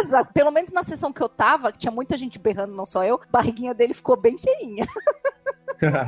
Podia ter uma quebra, né? De quarta barreira aí, né? Tipo, ele olha Ó. pra tela. Hum, Que medo. Mas é, mas é realmente interessante. Cara, é um It muito específico, né? É um It como palhaço muito específico. E eu acho que aqui ele é bem sucedido no que o dos anos 90 falha, que é transmitir esse conceito de que o It, ele é apenas uma roupa. Enquanto que no filme dos anos 90 fica tudo muito jogado, muito subjetivo e muito mal feito. Tanto que todo mundo se lembra daquele final horroroso que, tipo, o It se transforma numa aranha gigante. Aí o pessoal, caralho, o que que tá acontecendo? O It como palhaço, né? Tipo, você tá achando que é o palhaço, eles vão enfrentar o palhaço, e no final do filme aparece uma aranha gigante e você fica, ué, mas o que, que, que que tá acontecendo? E aqui não, aqui deixa bem claro, ele é um metamorfo. De certa forma, ele é uma criatura que ele vai assumindo formas específicas de medo. Principalmente no final, isso é deixado claro com cenas bem interessantes, né? Aquela cena da mulher flautista no esgoto, em que ela vai se recuando até um cano, entra no cano, só que a mão nunca sai de cena, ela tá com a mãozinha apoiadinha, sempre sai de cena. Então ela some, a mão continua, e quando volta é o palhaço. Ah, Mudou de forma, né? Ou aquela forma como eles já estão enfrentando ali no clímax do filme, em que ele vai, por exemplo, começa a aparecer as mãos dentro da boca dele, ou as próprias mãos do palhaço se transformam naquelas mãos de pinça. Então dá pra ver claramente ali o mecanismo do que, que é o It funcionando, né? Dele se modificando pro medo das pessoas. Existe o expositivo, né? Chega uma hora que as crianças vão fazer aquela reunião e. Ah, então, olha, eu acho que ele se transforma no medo da gente. Tem. Mas, enfim, eu acho que também é meio foda tu cobrar um livro de 1.200 páginas em duas horas eles consigam realmente, né? Sem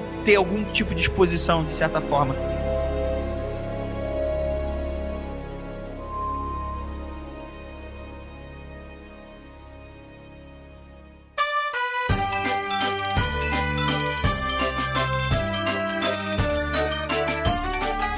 Aí, o que, que vocês acharam das crianças? Só tem uma criança que me incomodou, cara. Agora, porra, não sei o nome das crianças, mas tem uma lá que. É o Stanley, é o judeu. Ah, ele mesmo. Fala pouco, não interage Tem motivo. muito. tem motivo. É, é aquela criança que o cara no, no final lá tem um monstro que come a cara dele, sabe? Sim, é, é- é justamente a flautista, né? Eu achei muito aquém das outras. Muito aquém. Se o Lan tem É. um motivo, é bom. Eu fico É, quem, meio é, chateado com ele. Não, é porque. Bom, isso aí já é spoiler. Não sei se vai. Não, agora, galera, Vale vamos entrar falar. spoiler. Psh, vai, tá todo no spoiler. Nossa, eu Tá. vou avisar, eu vou avisar. Psh.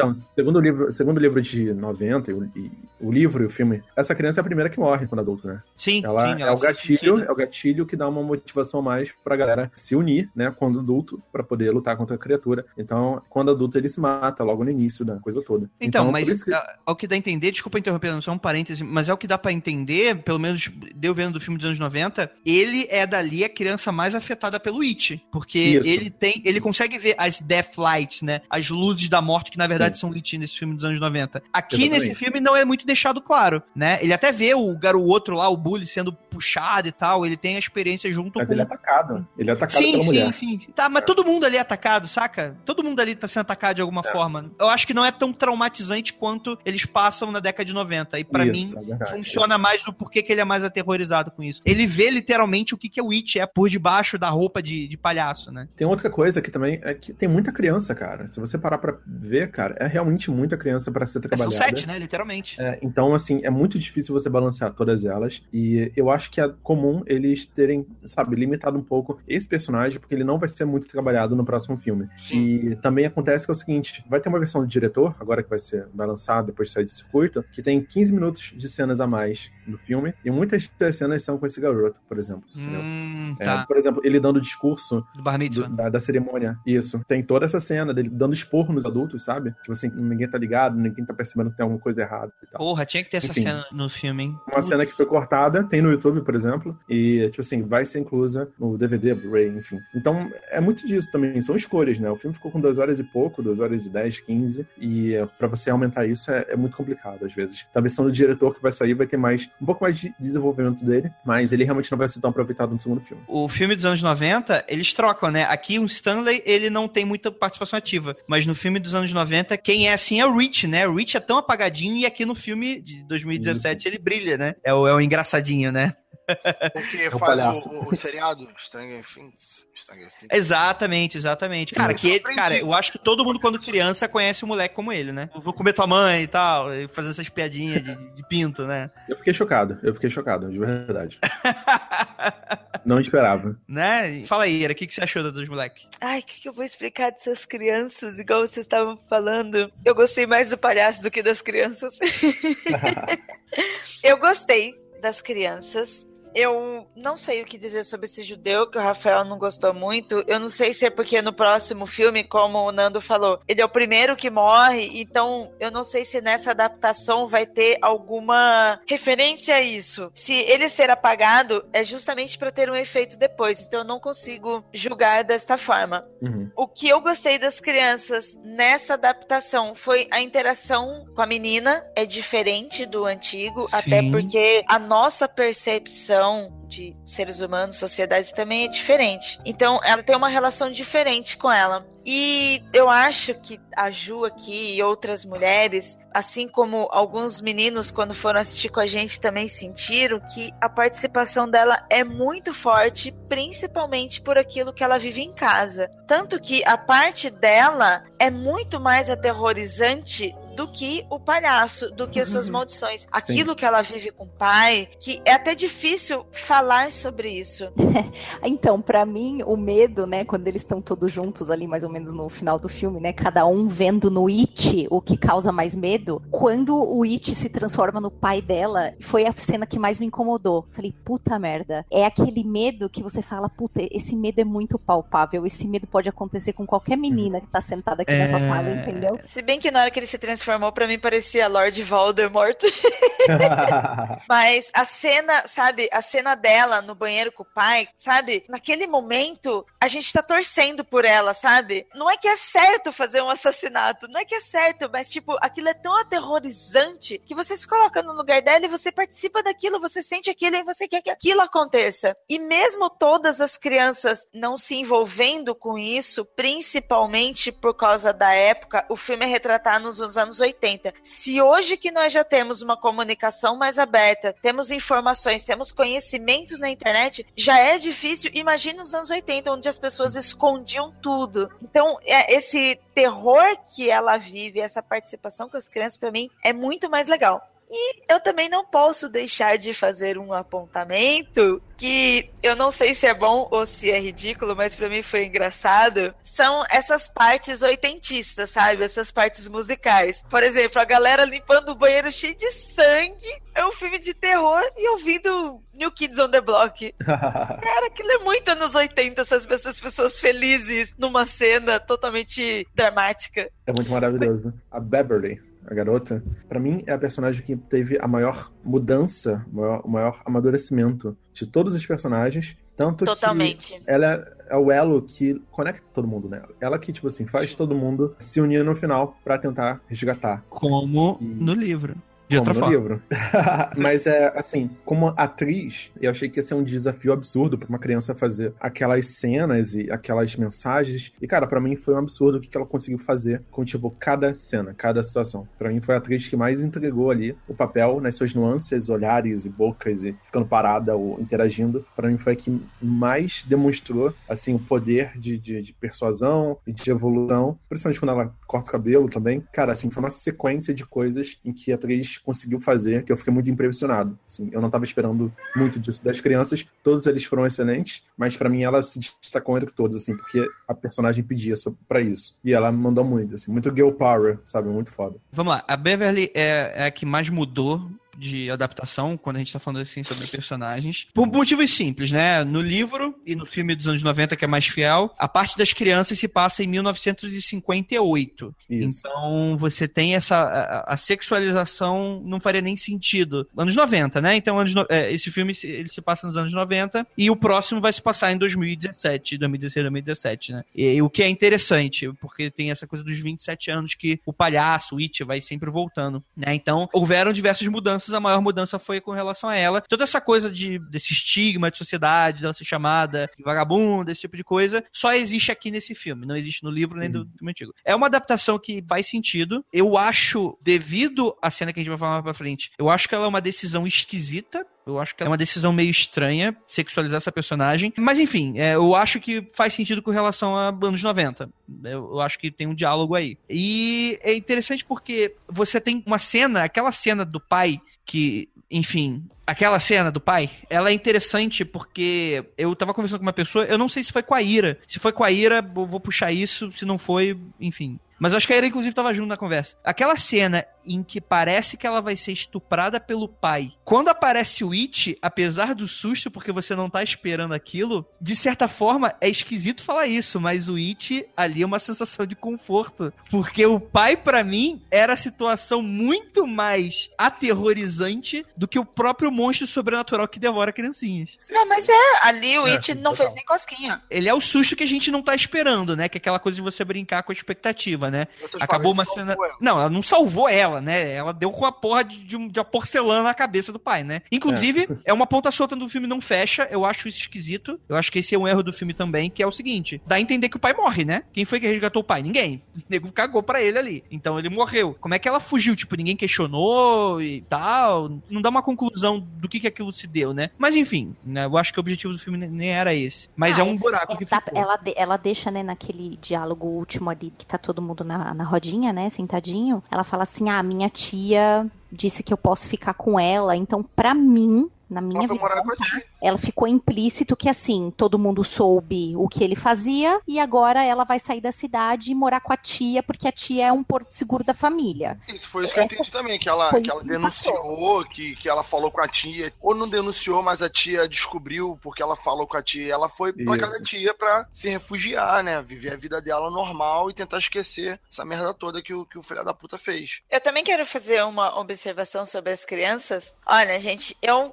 raramente consigo pegar easter eggs. Eu sou péssima para piadas, eu não entendo piadas, tanto é que é por isso que eu não gosto de comédia, não só estadunidense, como britânica, então pior ainda, eu nunca entendo piadas. Dificilmente eu pego alguma coisa engraçada em um filme. Principalmente no filme como esse. Mas tem uma cena que as crianças estão e tem um easter egg que, tipo, eu catei, pra mim foi o máximo, né? Qualquer pessoa teria percebido, mas eu, como eu não percebo isso, foi depois que o menino quebrou, eles foram lá enfrentar o It, o menino quebrou o braço, eles estão em frente da casa discutindo aquele calor, né? Vamos, não vamos, uns não, a gente tem que continuar, outros não. E aí, de repente, uma das crianças vira pra Beverly e diz: Quem foi que chamou a Molly Henry aqui? Aí eu, caralho, mano, que sensacional. Pra quem não lembra, a Molly Ringwald, ou Ringwald, não sei como se fala exatamente, é aquela atriz dos anos 80, ruiva, do cabelo curtinho, que fez aqueles filmes Clube dos Cinco, Garota Rosa Choque. E quando eles fizeram isso pra mim foi muito foda, porque, tipo, foram as crianças fazendo isso em referência àquela época que eles estavam vivendo no momento, que é nos anos 80, a primeira fase do filme. Eu só fui descobrir isso depois. Eu lembro que você deu uma risada no cinema, eu não entendi. É, mas depois eu, fui saber o que que era e tal. Aí na segunda assistida foi muito engraçada, porque houve essa piadinha e tá assim, tava no cinema, tá todo mundo em extra, todo mundo rindo, etc. Aí tem essa piadinha, todo mundo fica em silêncio. Aí dá um segundo, aí você percebe a voz de um cara mais velho, ele dá uma risada, só que ele ri sozinho, tipo, só ele entendeu da sala inteira. Aí eu, eu achei engraçado por causa disso. Falei, caralho, ninguém sabe, né? Mas é até pelo nome da atriz, né? Você saber o nome da atriz, né? Eu acredito que muitas pessoas, elas viram esse filme, eu vi esse filme, só que não sabem o nome da atriz, né? E por isso a pessoa não, não, não acaba não sacando também, né? Faz parte muito da cultura americana. Vamos lá. Antes da gente passar pra frente, queria comentar essa cena do. Vamos lá. No livro É, acontece. Como que é a, a relação dela no, no livro? Ela não é sexualizada no livro. Então como que Então. ela, como ela une eles? É que na verdade no livro existe uma cena de sexualização dela. Só que não é esse o problema que gira em torno dela. E é por isso, inclusive, que essa cena no livro, ela é polêmica, ela é super estranha, ela parece que tá mal encaixada ali no meio de todo mundo. O que também pudera, né? O Stephen King tava com cu cheio de cocaína e álcool, então faz sentido, né? Ele mesmo comenta que vários dos livros dele, ele nem lembra como é que foi escrito, né? Ele acordou no dia e falou, opa, que livro é esse? Pois é, pois é, ele sempre teve muito problema com isso, inclusive o filme Iluminado, ele gosta tanto desse filme exatamente porque o, o Jack ali é um paralelo dele, né? É, O Jack é um escritor, ele tem problemas de alcoolismo, então um livro que ele se identifica muito, né? Por isso que ele não gosta daquela adaptação do Hitchcock que Eu que- muito. Então eu não acho que ele que escreve essa porra, não. Isso aí é o cavalo dele que escreve esses livros, cara. O cavalo. Tá bom. Cavalo Rafa. não, ele é o cavalo. O cavaleiro dele escreve essas coisas, porque ele não lembra. Então, o que acontece? Acontece uma cena de orgia infantil nesse filme. No livro, na verdade. Sim. Porque o que, que acontece? Qual é a história do filme? O livro, ele vai traçando paralelos com essa coisa de você amadurecer, amadurecimento. E o momento de transição é quando, depois de enfrentar o It pela primeira vez e quase matá-lo, mas o It foge, eles tentam sair do esgoto, só que eles não conseguem, eles ficam perdidos. E por algum motivo ali, que enfim, nunca é justificável essa cena, você tem a, a cena em que a, a própria Beverly, ela sugere de que eles precisam se unir novamente, só assim eles vão conseguir sair. E aí ela faz sexo com todos os garotos ali envolvidos, né? Os seis garotos, né? E o que é uma cena muito esquisita, né? Porque são crianças. Só que assim, até hoje o Stephen King ele fala que é é uma cena que envelheceu muito mal no livro e que, inclusive, muita gente não gosta dessa cena. E eu até consigo entender a lógica por trás dessa cena. Como um livro, ele retrata muito sobre essa coisa sobre a relação de você sair de criança e passar para adulto. Eu entendo a relação do que, que essa cena queria fazer. Só que,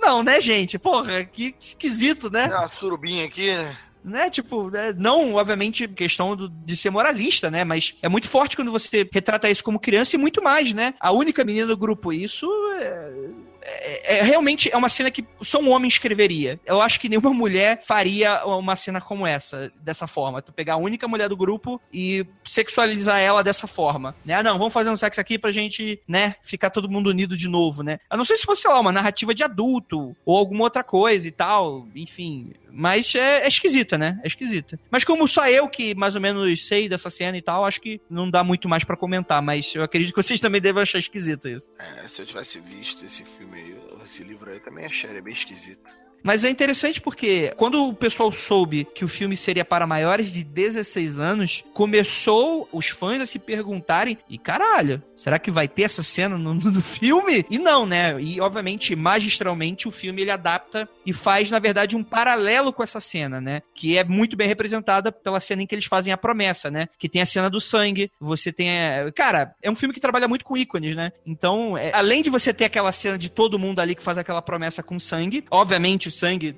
sangue, né, perda de virgindade, etc. Você tem aquela cena do beijo, né? Cara, é quase literal, né, a, Beverly passando a mão né, no rosto do Bill e deixando o sangue ali, né? Isso aí fica bem claro com o, o que que essa cena tá representando ali, né? Pelo menos, né, eu acho que é, é uma solução melhor, né, vamos falar assim. Eu achei bem Ok, nojento, ok, ok. Deixa, deixa aí, deixa, deixa no ar. Vamos falar então do, do It. Vamos lá, final do It. O que porra é o It? Ah, eu, como eu não sei, eu quero começar com o que eu achei. Eu comecei a achar, tá, pelo filme e tal, que ele é simplesmente o quê? É o demônio, é o demônio. Eu sei, Tava demorando. ataque de oportunidade. Mas, Pô. porra, é o Vem demônio, pra cá cara. pra isso, vem pra isso aqui. Porra, só, só vim pra isso. Posso até ir embora agora. né? Tchau, valeu. Boa noite, gente. Cara, aquilo ali, aquilo ali é o espírito das trevas, entendeu? Agora, com mais as informações que vocês adicionaram aqui, acho que ele é o espírito que foi, sei lá, enterrado em algum passado, em algum momento ali do século XVI, XVII, XVIII, sei lá. Enterraram alguma bruxa, algum demônio, algum monstro e ele manifestou na cidade e fudeu tudo. E eu acho que é isso, é um, um espírito das trevas que se manifestou no palhaço, qual é o nome do palhaço? Pennywise. No palhaço ali Pennywise. passou a morar na cidade, cara. Acho que é isso aí. Come as criancinhas, tipo os olhos famintos. Olha, bom paralelo com os olhos famintos, hein? Porra, Olha aí. 27 Você só, você só errou tudo, mas tá, tá- tá no caminho certo. Mas é mais interessante. Vou até perguntar então pra vocês que estavam meio por fora. Assim, é que a gente conversou muito sobre isso, Ira. Mas o que, que você acha? Tipo assim, você acha que fica claro, de certa forma, existem dicas do filme, do filme sobre a origem do palhaço? O que, que você acha? Eu acho que nessa adaptação deste ano, de 2017, não fica claro. Pelo contrário, ele aparece muito mais que, mesmo ele sendo metamorfo, como a gente citou aqui no programa, parece que a causa é o palhaço. Que a maldição vem do palhaço, vem desse personagem, o palhaço. Até mesmo quando conta a história que há muitos anos, não sei se chega a ter séculos, não lembro isso no filme esse detalhe, mas muitos anos que ele tá aqui na Terra, que ele está naquela cidade, Terra não, né? Porque como eu disse, não apresenta isso como um ET. Mas ele é um alienígena? Tadã! Ah, não. Puta que pariu. Que bosta. Prazer, finais de Stephen King. Porra, isso tá parecendo até o, Desculpa. o Highlander 2, porra. Caralho. Caraca, verdade, caralho, Rafael. Caraca, é verdade. Cara, Eu nem lembrava, Mostra cara. um ET, foi spoiler pra mim cara. agora. meu Deus. Vai, vamos ver pra onde isso vai caminhar. Ah, desculpa. Mas enfim, então nesse filme, pra vocês verem, vocês não perceberam, vocês não viram, não porque, ah, nossa, eu não sei, não manjo de nada de cinema. Não, o filme ele não foi produzido dessa forma. Eu sei por causa do outro filme e por causa do livro. Eu não li todo o livro, mas eu conheço a história do livro e eu conheço a história do It. Então nesse filme não fica claro o que ele é. A gente sabe que é uma maldição, a gente sabe que ele é um metamorfo, mas ainda assim a gente relaciona todo esse terror à personalidade do palhaço. Agora, né, que eu acabei entregando antes, foi sem querer, ele é um alienígena que não sei quanto tempo que ele tá aqui na Terra. E ele não tem uma forma, por isso que é It, que é uma coisa, um ser, sabe? É só ele, ele aquilo. No primeiro filme, há um- algumas cenas logo no final em que ele aparece só como essa luz. E essa luz devora as pessoas. Não sei como que vai ser retratado nesse filme, como que ele vai ser. Eu imagino que vai ser uma sequência daquela cena onde o judeu, ele tá sendo comido pelo rosto. Naquele momento, ele viu a luz dentro Não, do não, não. palhaço. É da Beverly. Foi a cena da Beverly, Ira. Não, não. É que a Beverly mostrou a cena pra gente. Ah, espectador. entendi. entendi. Mas o quando eles encontraram o menino no chão, ele tava com o rosto todo coberto na boca. Então ele estava vendo. No filme antigo, é ele que vê essa luz. É ele que vê essa luz matar outra pessoa. Sim, sim, sim, Hum. sim, sim. Que que é isso? O cara me coloca um filme de monstro. Mas, mas, mas é que tá, então. Porra, Não, calma aí, calma aí, calma aí. Vamos, vamos dar um contexto, calma aí. Vamos dar um contexto, senão vai ficar maluquice essa, essa conversa. parece É. minha teoria de os alienígenas são demônio também, cara. Calma lá, Rafa. Você, como devoto de Astacheran, jamais pode dizer uma blasfêmia dessa. Que os Não, mas alienígenas são demônios, Rafa. Não, mas não são todos. É só um. Ira, você dá corda, aí é isso que você tem. Tem classificação, né? claro. É, tá bom, gente. Vamos, vamos lá. Nesse filme, o próprio ator ele confirma que houve uma cena que foi gravada, mas não foi colocada no filme. A gente não vai, se isso também vai pra versão do diretor, que é uma cena em que mostraria um flashback do It no passado. Lá pra 1600 e tal, antes dele assumir a forma de palhaço. Eu não sei como seria essa cena, não sei como bem construído ou como bem encaixaria essa cena, mas eles decidiram limar. Eu nem sei se foi gravado ou se ele só leu o roteiro e acabou não gravando. Mas deixa claro no filme que o It, ele acorda de 27 em 27 anos, ele come crianças e volta a hibernar. Esse é o modus operandi. No livro, ele é um alienígena, e eu acho que a gente pode falar que ele é uma força psíquica, que ele não tem uma forma definida, mas que ele se alimenta do medo das outras pessoas, né? E existe uma cena toda louca em que falam sobre a tartaruga cósmica, galáctica e tal, mas como eu não li o livro, eu não vou saber explicar exatamente e tal, então vou falar muita besteira, coisa que provavelmente já devo estar falando bastante durante o podcast inteiro, né? Já que eu fui o que mais pesquisei com relação ao livro, para saber de uma- algumas coisinhas a mais. Então ele é uma forma imaterial, né? Ele é uma forma etérea. Por isso que é interessante ver a forma como eles derrotam o It, né? Que é com relação a essa coisa através do medo, né? De você não sentir o medo, você acaba vencendo. E é interessante para um filme infantil, né? Um filme de terror em que você tem como alvo principal as crianças que se aterrorizam com relação a isso. E o It, ele é um alienígena. E é muito interessante porque no livro, o It coloca ovos. Então, pra ver, realmente, né? O que, cara, velho, o, o Stephen King realmente devia estar muito louco escrevendo esse livro. Porque é uma forma imaterial que coloca ovo. Isso não faz nenhum sentido. Mas ok, não vou tentar aqui questionar a biologia São de um aliens, né? alienígena São imaterial. Não, tudo bem, mas eu entendo um alien imaterial, né? Um alien biológico fazer isso, né? Não um alien material, né? mas enfim, ok. E as crianças destroem esses ovos. Então, no final do livro, eles conseguem matar o It de vez. E fim da história. Calma aí, ele coloca ovo e sabe o que do ovo? Omelete? Qual é? Aí tá, eu, aí eu não sei. Aí eu- as crianças sabem. Mas existe um easter egg interessante nos livros da Torre Negra, que existe uma placa, uma inscrição falando It lives, né? O It é, vive. Só que no livro ele morre. Mas eu acredito que isso seja mais um easter egg do próprio Stephen King brincando com a possibilidade do que ser realmente ali uma sobrevida dessa criatura ou algum filho dessa criatura. Mas no geral, no final do filme, eles conseguem matar ela. Ah, mas aparece um disco voador? Como assim alienígena? Ele fala, ah, eu sou alienígena do planeta Vulcan.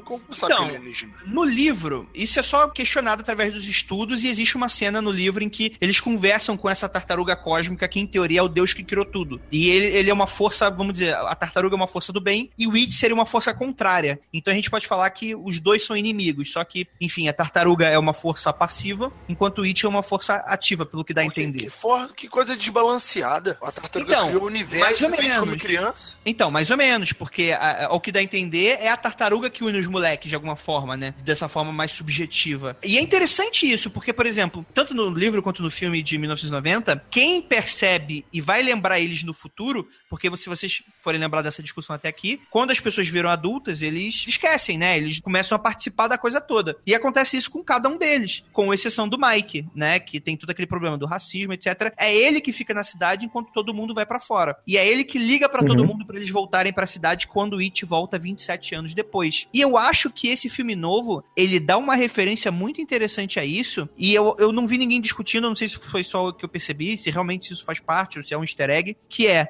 o único adulto que parece perceber que existe algum problema na cidade é o avô do Mike. Porque existe uma cena de diálogo em que eles estão tentando debater sobre a cidade se era amaldiçoada e os adultos não perceberem. E o Mike fala claramente ali que o avô fala que a cidade é amaldiçoada. Então, aparentemente, é só o avô do Mike que percebe. Então, Uhum. de certa forma, ao que dá a entender, existe ali uma linhagem de sangue que o Mike consegue ficar de fora da maldição. Enquanto que todo o resto, enfim, permanece. Mas, enfim, é loucuras. Vamos lá. Juliana Ponzilá, com você que tá quietinha. O que que você espera pro próximo filme? Muito gore.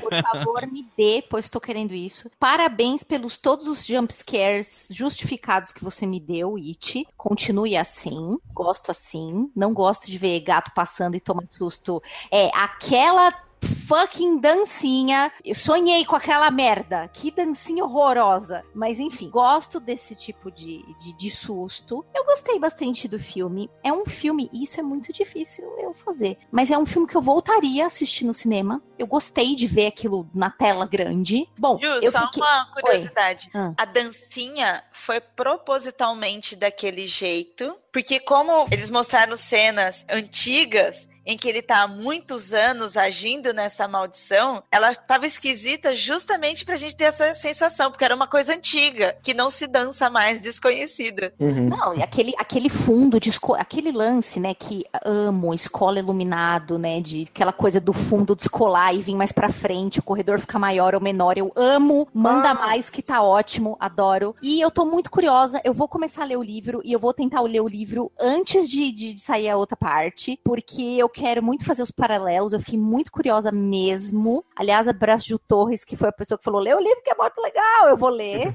Fiquei muito, muito interessada em saber. E eu espero que quando eles ficarem adultos tenha bastante assassinato, bastante sangue. Gosto. Deixa eu fazer uma pergunta aqui pro- pros especialistas, senão ia acabar eu ia ficar chateado. É, que, que tem a ver negócio de balão, de flutuar? Tem alguma coisa no livro sobre isso? Tem alguma referência especial? Porque Não, o flutuar, o flutuar no filme é totalmente, não tem nada a ver com o que tá no livro. Isso também já fiquei sabendo. Aliás, eu achei muito bonita a construção ali visual das crianças todas flutuando ali em volta daquele monte de tranqueira, né? Que são anos e anos de Pennywise acumulando coisas, não só coisas como pessoas, mas não é assim no, no livro, Jacaúna. Não é Ah, assim. então, então aquilo ali foi alguma adaptação, mas não tem Juliana, específico. Juliana me contou, aliás, que ele fala vamos flutuar, né? Existe uma teoria porque afinal ele come todo mundo, né? Porque ele come de verdade, vai pra barriguinha e ele, como é um ser que flutua pela cidade pra hum, vamos ver qual é a próxima vítima, todo mundo flutua junto com ele dentro da barriguinha dele. É isso.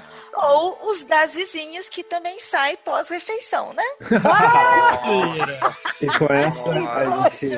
As crianças viram peito, Criancinhas viram peido, venha flutuar, Os gasezinhos. porque ele é um alienígena e fala que vai pro disco voador dele. Vamos, vamos. Caraca, eu não sei o que é pior. Essa piada da era no final, o Rafael não, não aceitar o alienígena da história, ou eu aqui gravando meia-noite ainda, escutando essas atrocidades. Acho que o ouvinte pode acabar o, o cast com essa visão na cabeça. Super de boa. Ai, Pinguinhos de é, alienígena. Por favor. Ah, Nando, faz aí teu jabá, onde que o pessoal te encontra?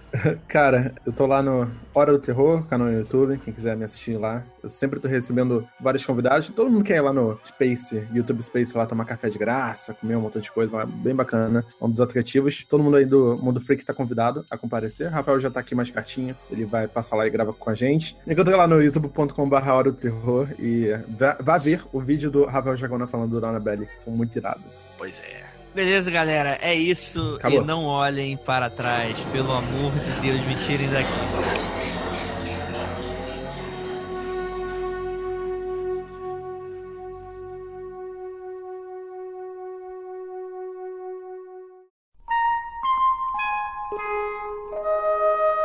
Está começando Contatos Imediatos.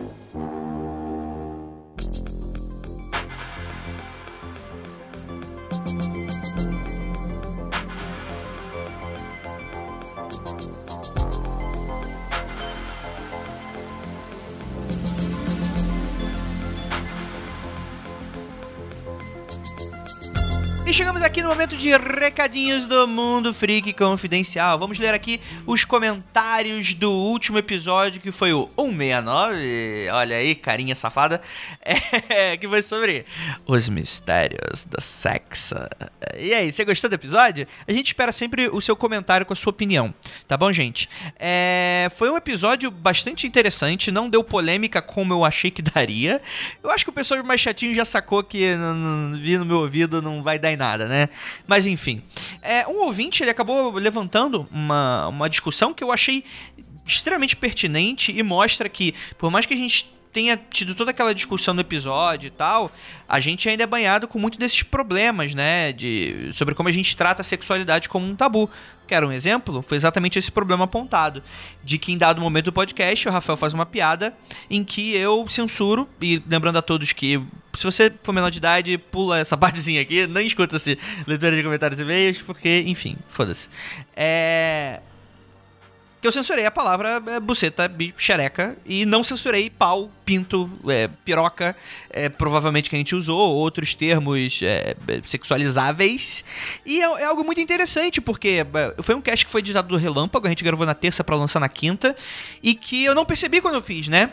Eu. Aquilo bateu no ouvido, eu falei, poxa, vou colocar um bip, e quando eu vi, as únicas palavras que tinham bip nesse episódio foram essas. O que mostra aí como, mesmo sem perceber, eu ali me autocensurei, censurei o, o podcast com coisas que são simples, são comuns, né? É, é, como né, dentro da discussão que a gente fez nos nossos grupos internos, né? É desejável, é engraçado você falar sobre pinto, sobre, sobre piroca, sobre pênis, sobre esse tipo de coisa, né? Enquanto que é, você falar sobre buceta xereca é algo sujo, é algo indesejável, é algo tabu, é algo é, é que pesa e não tem muito peso, né? Na verdade, né? É, a gente, naturalmente, a gente não, não, não tá acostumado com isso porque, enfim, a gente é banhado por todo esse tipo de coisa, socialmente, culturalmente, etc. Então fica aí um puxão de orelha para mim, principalmente, e para nós no podcast.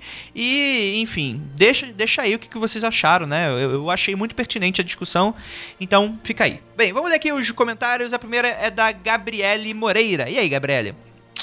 Muito bom episódio. Sobre magia sexual, tem uma cena da HQ Prometeia do Alan Moore que mostra de forma muito bonita e poética o significado do ato. A capa parte do corpo do homem e da mulher, os chakras, enfim, vale muito a leitura. Gosto muito da forma como vocês abordam diversos assuntos. Beijo para todos. PS, só não peço episódio de Prometeia porque sei que já deve estar na agenda de vocês. Então, não está. E eu vou dizer por que, que não está. O episódio de Prometeia já circunda é, o podcast desde o episódio número 25 com o Marcelo Del Débio, que ele indica aqui Prometeia e tal. Ele até sugere um episódio da gente destrinchando página por página.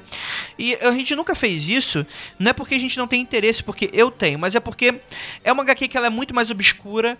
Quem tem interesse nela geralmente é mais galera mais interessada em ocultismo, mas não entre em pânico, porque Magicando está aí e eu me comprometo que teremos um episódio só sobre Prometeia. E esse, sei lá, a gente destrincha o primeiro volume para vocês, o primeiro capítulo, e pra gente ficar debatendo um pouco sobre os simbolismos e tal, que é essa obra. É, é, é complicado falar obra-prima porque o Alan Moore tem muitas obras-primas, né? Obra-prima deveria ser só um, mas esse magão da porra que é o Alan Moore. Então, obrigado aí pela indicação, Gabriele. Continue com a gente. Próximo comentário é do Luiz Gustavo. Ele fala o seguinte: O assunto sobre sexo não virou tabu. Ele sempre foi tabu. O, conservadori o conservadorismo não está voltando. Ele sempre esteve presente em maioria. O que acontece no mundo de hoje é, ao meu ponto de vista, é que por conta de liberais serem mais pra frente e falarem sobre tudo, dá a impressão de que é, a, a, sociedade liberal está se tornando maioria. E assim, você toca num ponto interessante, Gustavo, que eu não. É, é, eu concordo com o seu ponto de vista, só que eu acho que ele não é o único ponto de vista. Porque se a gente for olhar, sei lá, vamos pra Grécia Antiga é, sempre vai ter discussões sobre o que pode e o que não pode, né? Dentro da visão, não precisa nem fazer sentido se pode ou se não pode. Mas está na discussão lá porque, enfim, a gente, é, nós como animais simbólicos, nós adotamos simbolismos e às vezes, muitas vezes a gente tem medo de coisas que não fazem muito sentido e ao mesmo tempo é, incentivamos coisas que às vezes podem ser também perigosas. Então, é, não existe um ponto. É, sei lá, quando a pessoa fala, ah, não, nós vivemos numa sociedade mais liberal, mais conservadora, eu me pergunto referente ao quê? O que, que a gente pode considerar mais liberal, mais conservador? Sei lá. É, ao mesmo tempo, por exemplo, eu vim do Rio de Janeiro. O Rio de Janeiro ele é mundialmente conhecido por ser uma, uma, uma cidade que é mais pra frentex em conceitos liberais como a homossexualidade e sobre o culto ao corpo e a, a, enfim, a liberação sexual, principalmente das mulheres. É que naturalmente você tem mulheres de biquíni e tal, desde muito tempo, etc. E, é, enfim, gala gay, esse tipo de coisa. Mas, cara, sei lá, eu morei no Rio de Janeiro, eu nunca vi lugar mais conservador, né? É, vamos lá, sempre vai depender de pontos e parâmetros e é complicado, sabe? A gente fala, nunca tem uma sociedade que é totalmente liberal ou totalmente conservadora, sempre vai existir um ou outro ponto, né? Então, eu, eu não sei, eu não sei. Então, eu acho que o que a gente queria falar ali é que é, estávamos vivendo numa onda liberal, década de 90, começo dos anos 2000, década de 80, 70, 60, né? Se a gente for lembrar aí Woodstock, esse tipo de coisa, né? As mulheres conseguiram é, é, voto, é, conseguiram a coisa do disquite, né? Que vamos, vale lembrar que aqui no Brasil, se eu não me engano, só foi liberado em 77, galera. As pessoas só podiam se divorciar pela lei em 77. Olha o quão isso é ontem em conceitos, né? É, é, e a gente acha que a gente está realmente muito tão avançado assim. E hoje a gente é, estamos caminhando, ao que parece, para uma onda um pouco mais conservadora, né? O que entra muito naquela lógica, lógica do pêndulo, em que vai ficando mais liberal, aí tem reação conservadora, vai ficando mais conservador, aí tem reação liberal, e por aí vai, né? E eu não tô falando liberal politicamente falando, né? Mas eu tô falando de maneira mais geral, aberta. Então, assim, depende, é uma discussão que ela é super válida, depende muito do ponto de vista, a gente precisa definir parâmetros para fazer essa discussão, mas no fundo vai ser sempre essa briga de que é, pessoas não deixando outras fazer outras coisas e outras pessoas tentando fazer coisas que as outras não deixam. Então, é, eu sempre me lembro muito daquela coisa, se não me engano, Aristóteles, eu nunca sei se isso é fake news ou não, então fica aí um puxão de orelha. Tem aquela carta que tu, que, que, né, ah, nossa, a geração seguinte, eles não tem nada na cabeça, as discussões são infrutíferas, são a galera muito fresca, e tu vai ver o Aristóteles falando da geração dele, né? Então, você vê o paralelo que a gente tem com a nossa geração. Eu, por a gente ser um podcast em que a gente tenta abranger muitos pontos de vista e tentar entender a, a, a, cabeça do pessoal e abraçar todo mundo. Obviamente a gente não se considera muito conservador, por mais que nós como pessoas também temos os nossos atos de conservadorismo, mas que nós tentamos ao máximo possível é, dar e enxergar liberdades individuais, liberdade de crença e esse tipo de coisa o mais próximo possível do que a gente considera como ideal. Então, a gente gosta muito dessas discussões e é claro que é por isso que a gente tem a porra de um podcast, o 69, falando só sobre esse tipo de coisa, né? Como certas coisas não deveriam ser um tabu, né? E outras coisas, infelizmente, deveriam. É, vamos lá. Eduardo Francis, ele fala o seguinte: primeiro comentário que faço. Parabéns pelo programa, Freaks. Sou fã do Rafael Jacaúna e me identifico muito com ele. Eduardo, eu sugiro muito que você procure um psicólogo. Inclusive, sou professor das Terras do Norte, Belfor Roxo. Olha aí, Eduardo, agora tá explicado. Sobre o programa, tenho a dizer que, como cristão criado numa família cristã, sempre tive muita liberdade para conversar sobre sexo, prevenção, doença e tudo mais relacionado com a arte de Vênus. Porém, nunca me senti à vontade justamente pela religiosidade e pela questão do pecado. No mais, um abraço e todos sim, é o demônio. Eduardo, eu, eu separei aqui esse comentário por dois motivos. O primeiro deles é porque é muito interessante a gente ter uma voz cristã falando com a gente. É, a gente sabe que o cristianismo ele não é um bloco é, que concorda com todo mundo, tem pastor chutando santo, né? Tem, enfim, pessoal é, é, invadindo e depredando e falando mal de outra pessoa que acredita no mesmo Deus que, que, que vocês. É, então a gente sabe que não é um bloco, então muitas vezes a gente pode cometer o pecado de é, soar generalista. E eu já falo que a ideia é que a gente não, não tente soar, tá certo? Toda generalização é burra de maneira geral. E é claro que muitas vezes, muito do que a gente fale soe como um desabafo, mas é, é isso, é um desabafo, não um ataque tá certo, gente? Deve ser encarado como tal. E é muito interessante porque a gente sempre teve ouvintes cristãos. E eu sempre gostei disso, cara, porque é, é, eu não quero fazer um podcast que converse com pessoas que, primeiro, pensem igual a mim, e segundo, tenham a mesma religião e a mesma crença que eu. E é muito legal ver esse tipo de coisa, Eduardo. E assim, por mais que é, é, é você, é, como cristão, veja no pecado, muita gente que não é cristã se considera ateu, vê muita coisa no pecado também. Por mais que ela não admita que é pecado, mas ela tem muitos conceitos dentro da cabeça dela que são muito parecidos, muito próximos e que vêm de uma educação conservadora conservadora. E quando eu falo conservadora, eu evito falar cristão, porque existe muito cristão liberal. Existe muito cristão que topa debater esse tipo de coisa. E é esse tipo de coisa que a gente quer incentivar. Quer que a gente, enfim, é, tenha uma conversa válida, saudável, bacana e que todo mundo participe, tá bom, gente? Então a gente sempre precisa desse tipo de comentário. Por favor, você é de uma, uma outra religião que geralmente não é muito citada de maneira. Vamos lá, a gente não é um podcast cristão, tem um milhão de podcasts cristãos, então não, não faz muito sentido eu chegar e fazer um podcast sobre. Ah, vamos explicar o cristianismo ou vamos falar sobre lendas cristãs. Não, já tem um milhão de coisas que, de podcasts que fazem sobre isso, né? Então, às vezes, eu tenho, eu tenho é, um receio de que a gente não atinja essas pessoas, o que é um erro, né? É, a gente não atingi-las, né? F é, fazer esse diálogo monotônico. E a gente não quer isso, né? Então, muito obrigado aí pelo comentário, Eduardo. E é muito interessante ver, ver, ver sim, né? Que sobre essa liberdade está sendo discutida entre esses meios, né? A gente sempre incentiva esse tipo de diálogo. É, finalizando o comentário da noite, temos aqui o Kusa Mitra e fala o seguinte: deixando um comentário que passou totalmente em branco no cast. A doutora em História Medieval Eleanor Janega também é professora assistente na Queen Mary University, em Londres, escreveu um texto sobre o padrão do sexo, hoje ser de pênis e vagina.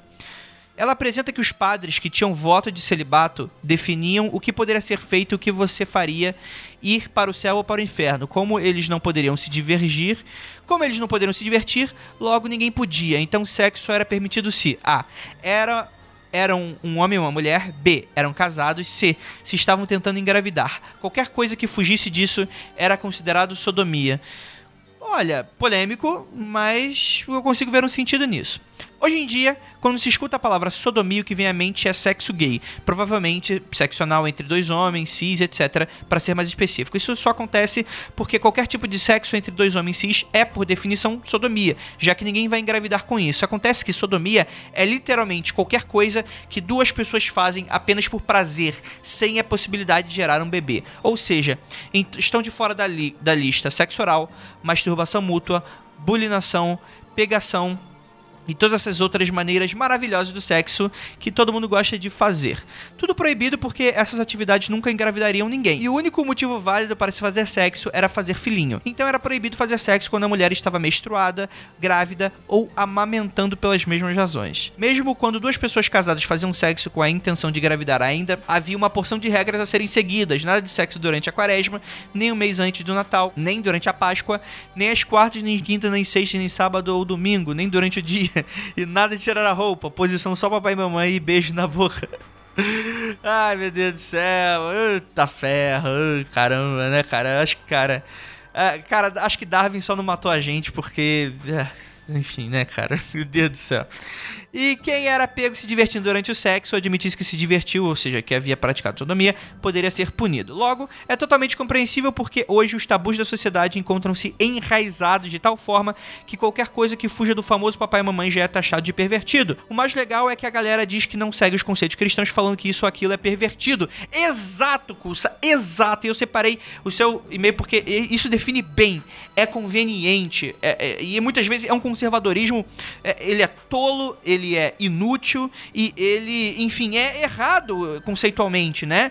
Então o cara que aponta na Bíblia que fala que homossexualismo é pecado, o cara tá convenientemente separando isso porque na cabeça dele é pecado e esquecendo de outras coisas como, enfim, comer frutos do mar e é, misturar tecidos na sua roupa, comer porco e esse tipo de coisa. Então, cara, tipo, sério, é, é, mude, né? E assim, quando eu falo mude, é muito complicado a pessoa mudar por ah, realmente, eu estava errado. Mas, cara, é, conviva com outras pessoas. A ignorância é mãe do preconceito. Todo preconceito se elimina com a, a falta de ignorância ou conhecimento. Então, é muito comum você ver relatos de pessoas que saíram do interior, foram para grandes cidades e mudaram muitos conceitos. E quando eu tô falando isso, eu não estou sugerindo que a pessoa do interior ele é automaticamente conservador ou automaticamente tem ideias fechadas. Muito pelo contrário. É, a Bira, por exemplo, tá aqui, enfim. Mas muita gente muda de pensamento porque tem contato outras culturas. Isso é o movimento natural do ser humano. Se vocês forem ouvir de novo aquele nosso podcast sobre as bruxas de Salem, vocês vão ver que por mais conservadores que sejam o pessoal das grandes cidades daquela época, eles eram bem mais liberais do que a galera que vivia no interior, porque eles tinham contato com o mar, com o comércio, eram pessoas de outras culturas, de outros costumes, e isso faz você quebrar o seu próprio preconceito, né? Isso é um, é um gesto automático do, do, do próprio ser humano. É o tipo de gatilho que a gente tem, porque a gente, como espécie social, nós passamos muito pano para pessoas que pensam diferente da gente, a gente muda de conceito, então isso é bom, é um mecanismo que pra gente é interessante, né? E evitar muito muito se segregar, né? É isso que é, é, é, o mais importante aí. Então é isso, galera. Fica aí a lição de moral. Não que eu tenha alguma moral para dar, mas é, é, o que eu acho. É, então é isso. Não olhem para trás.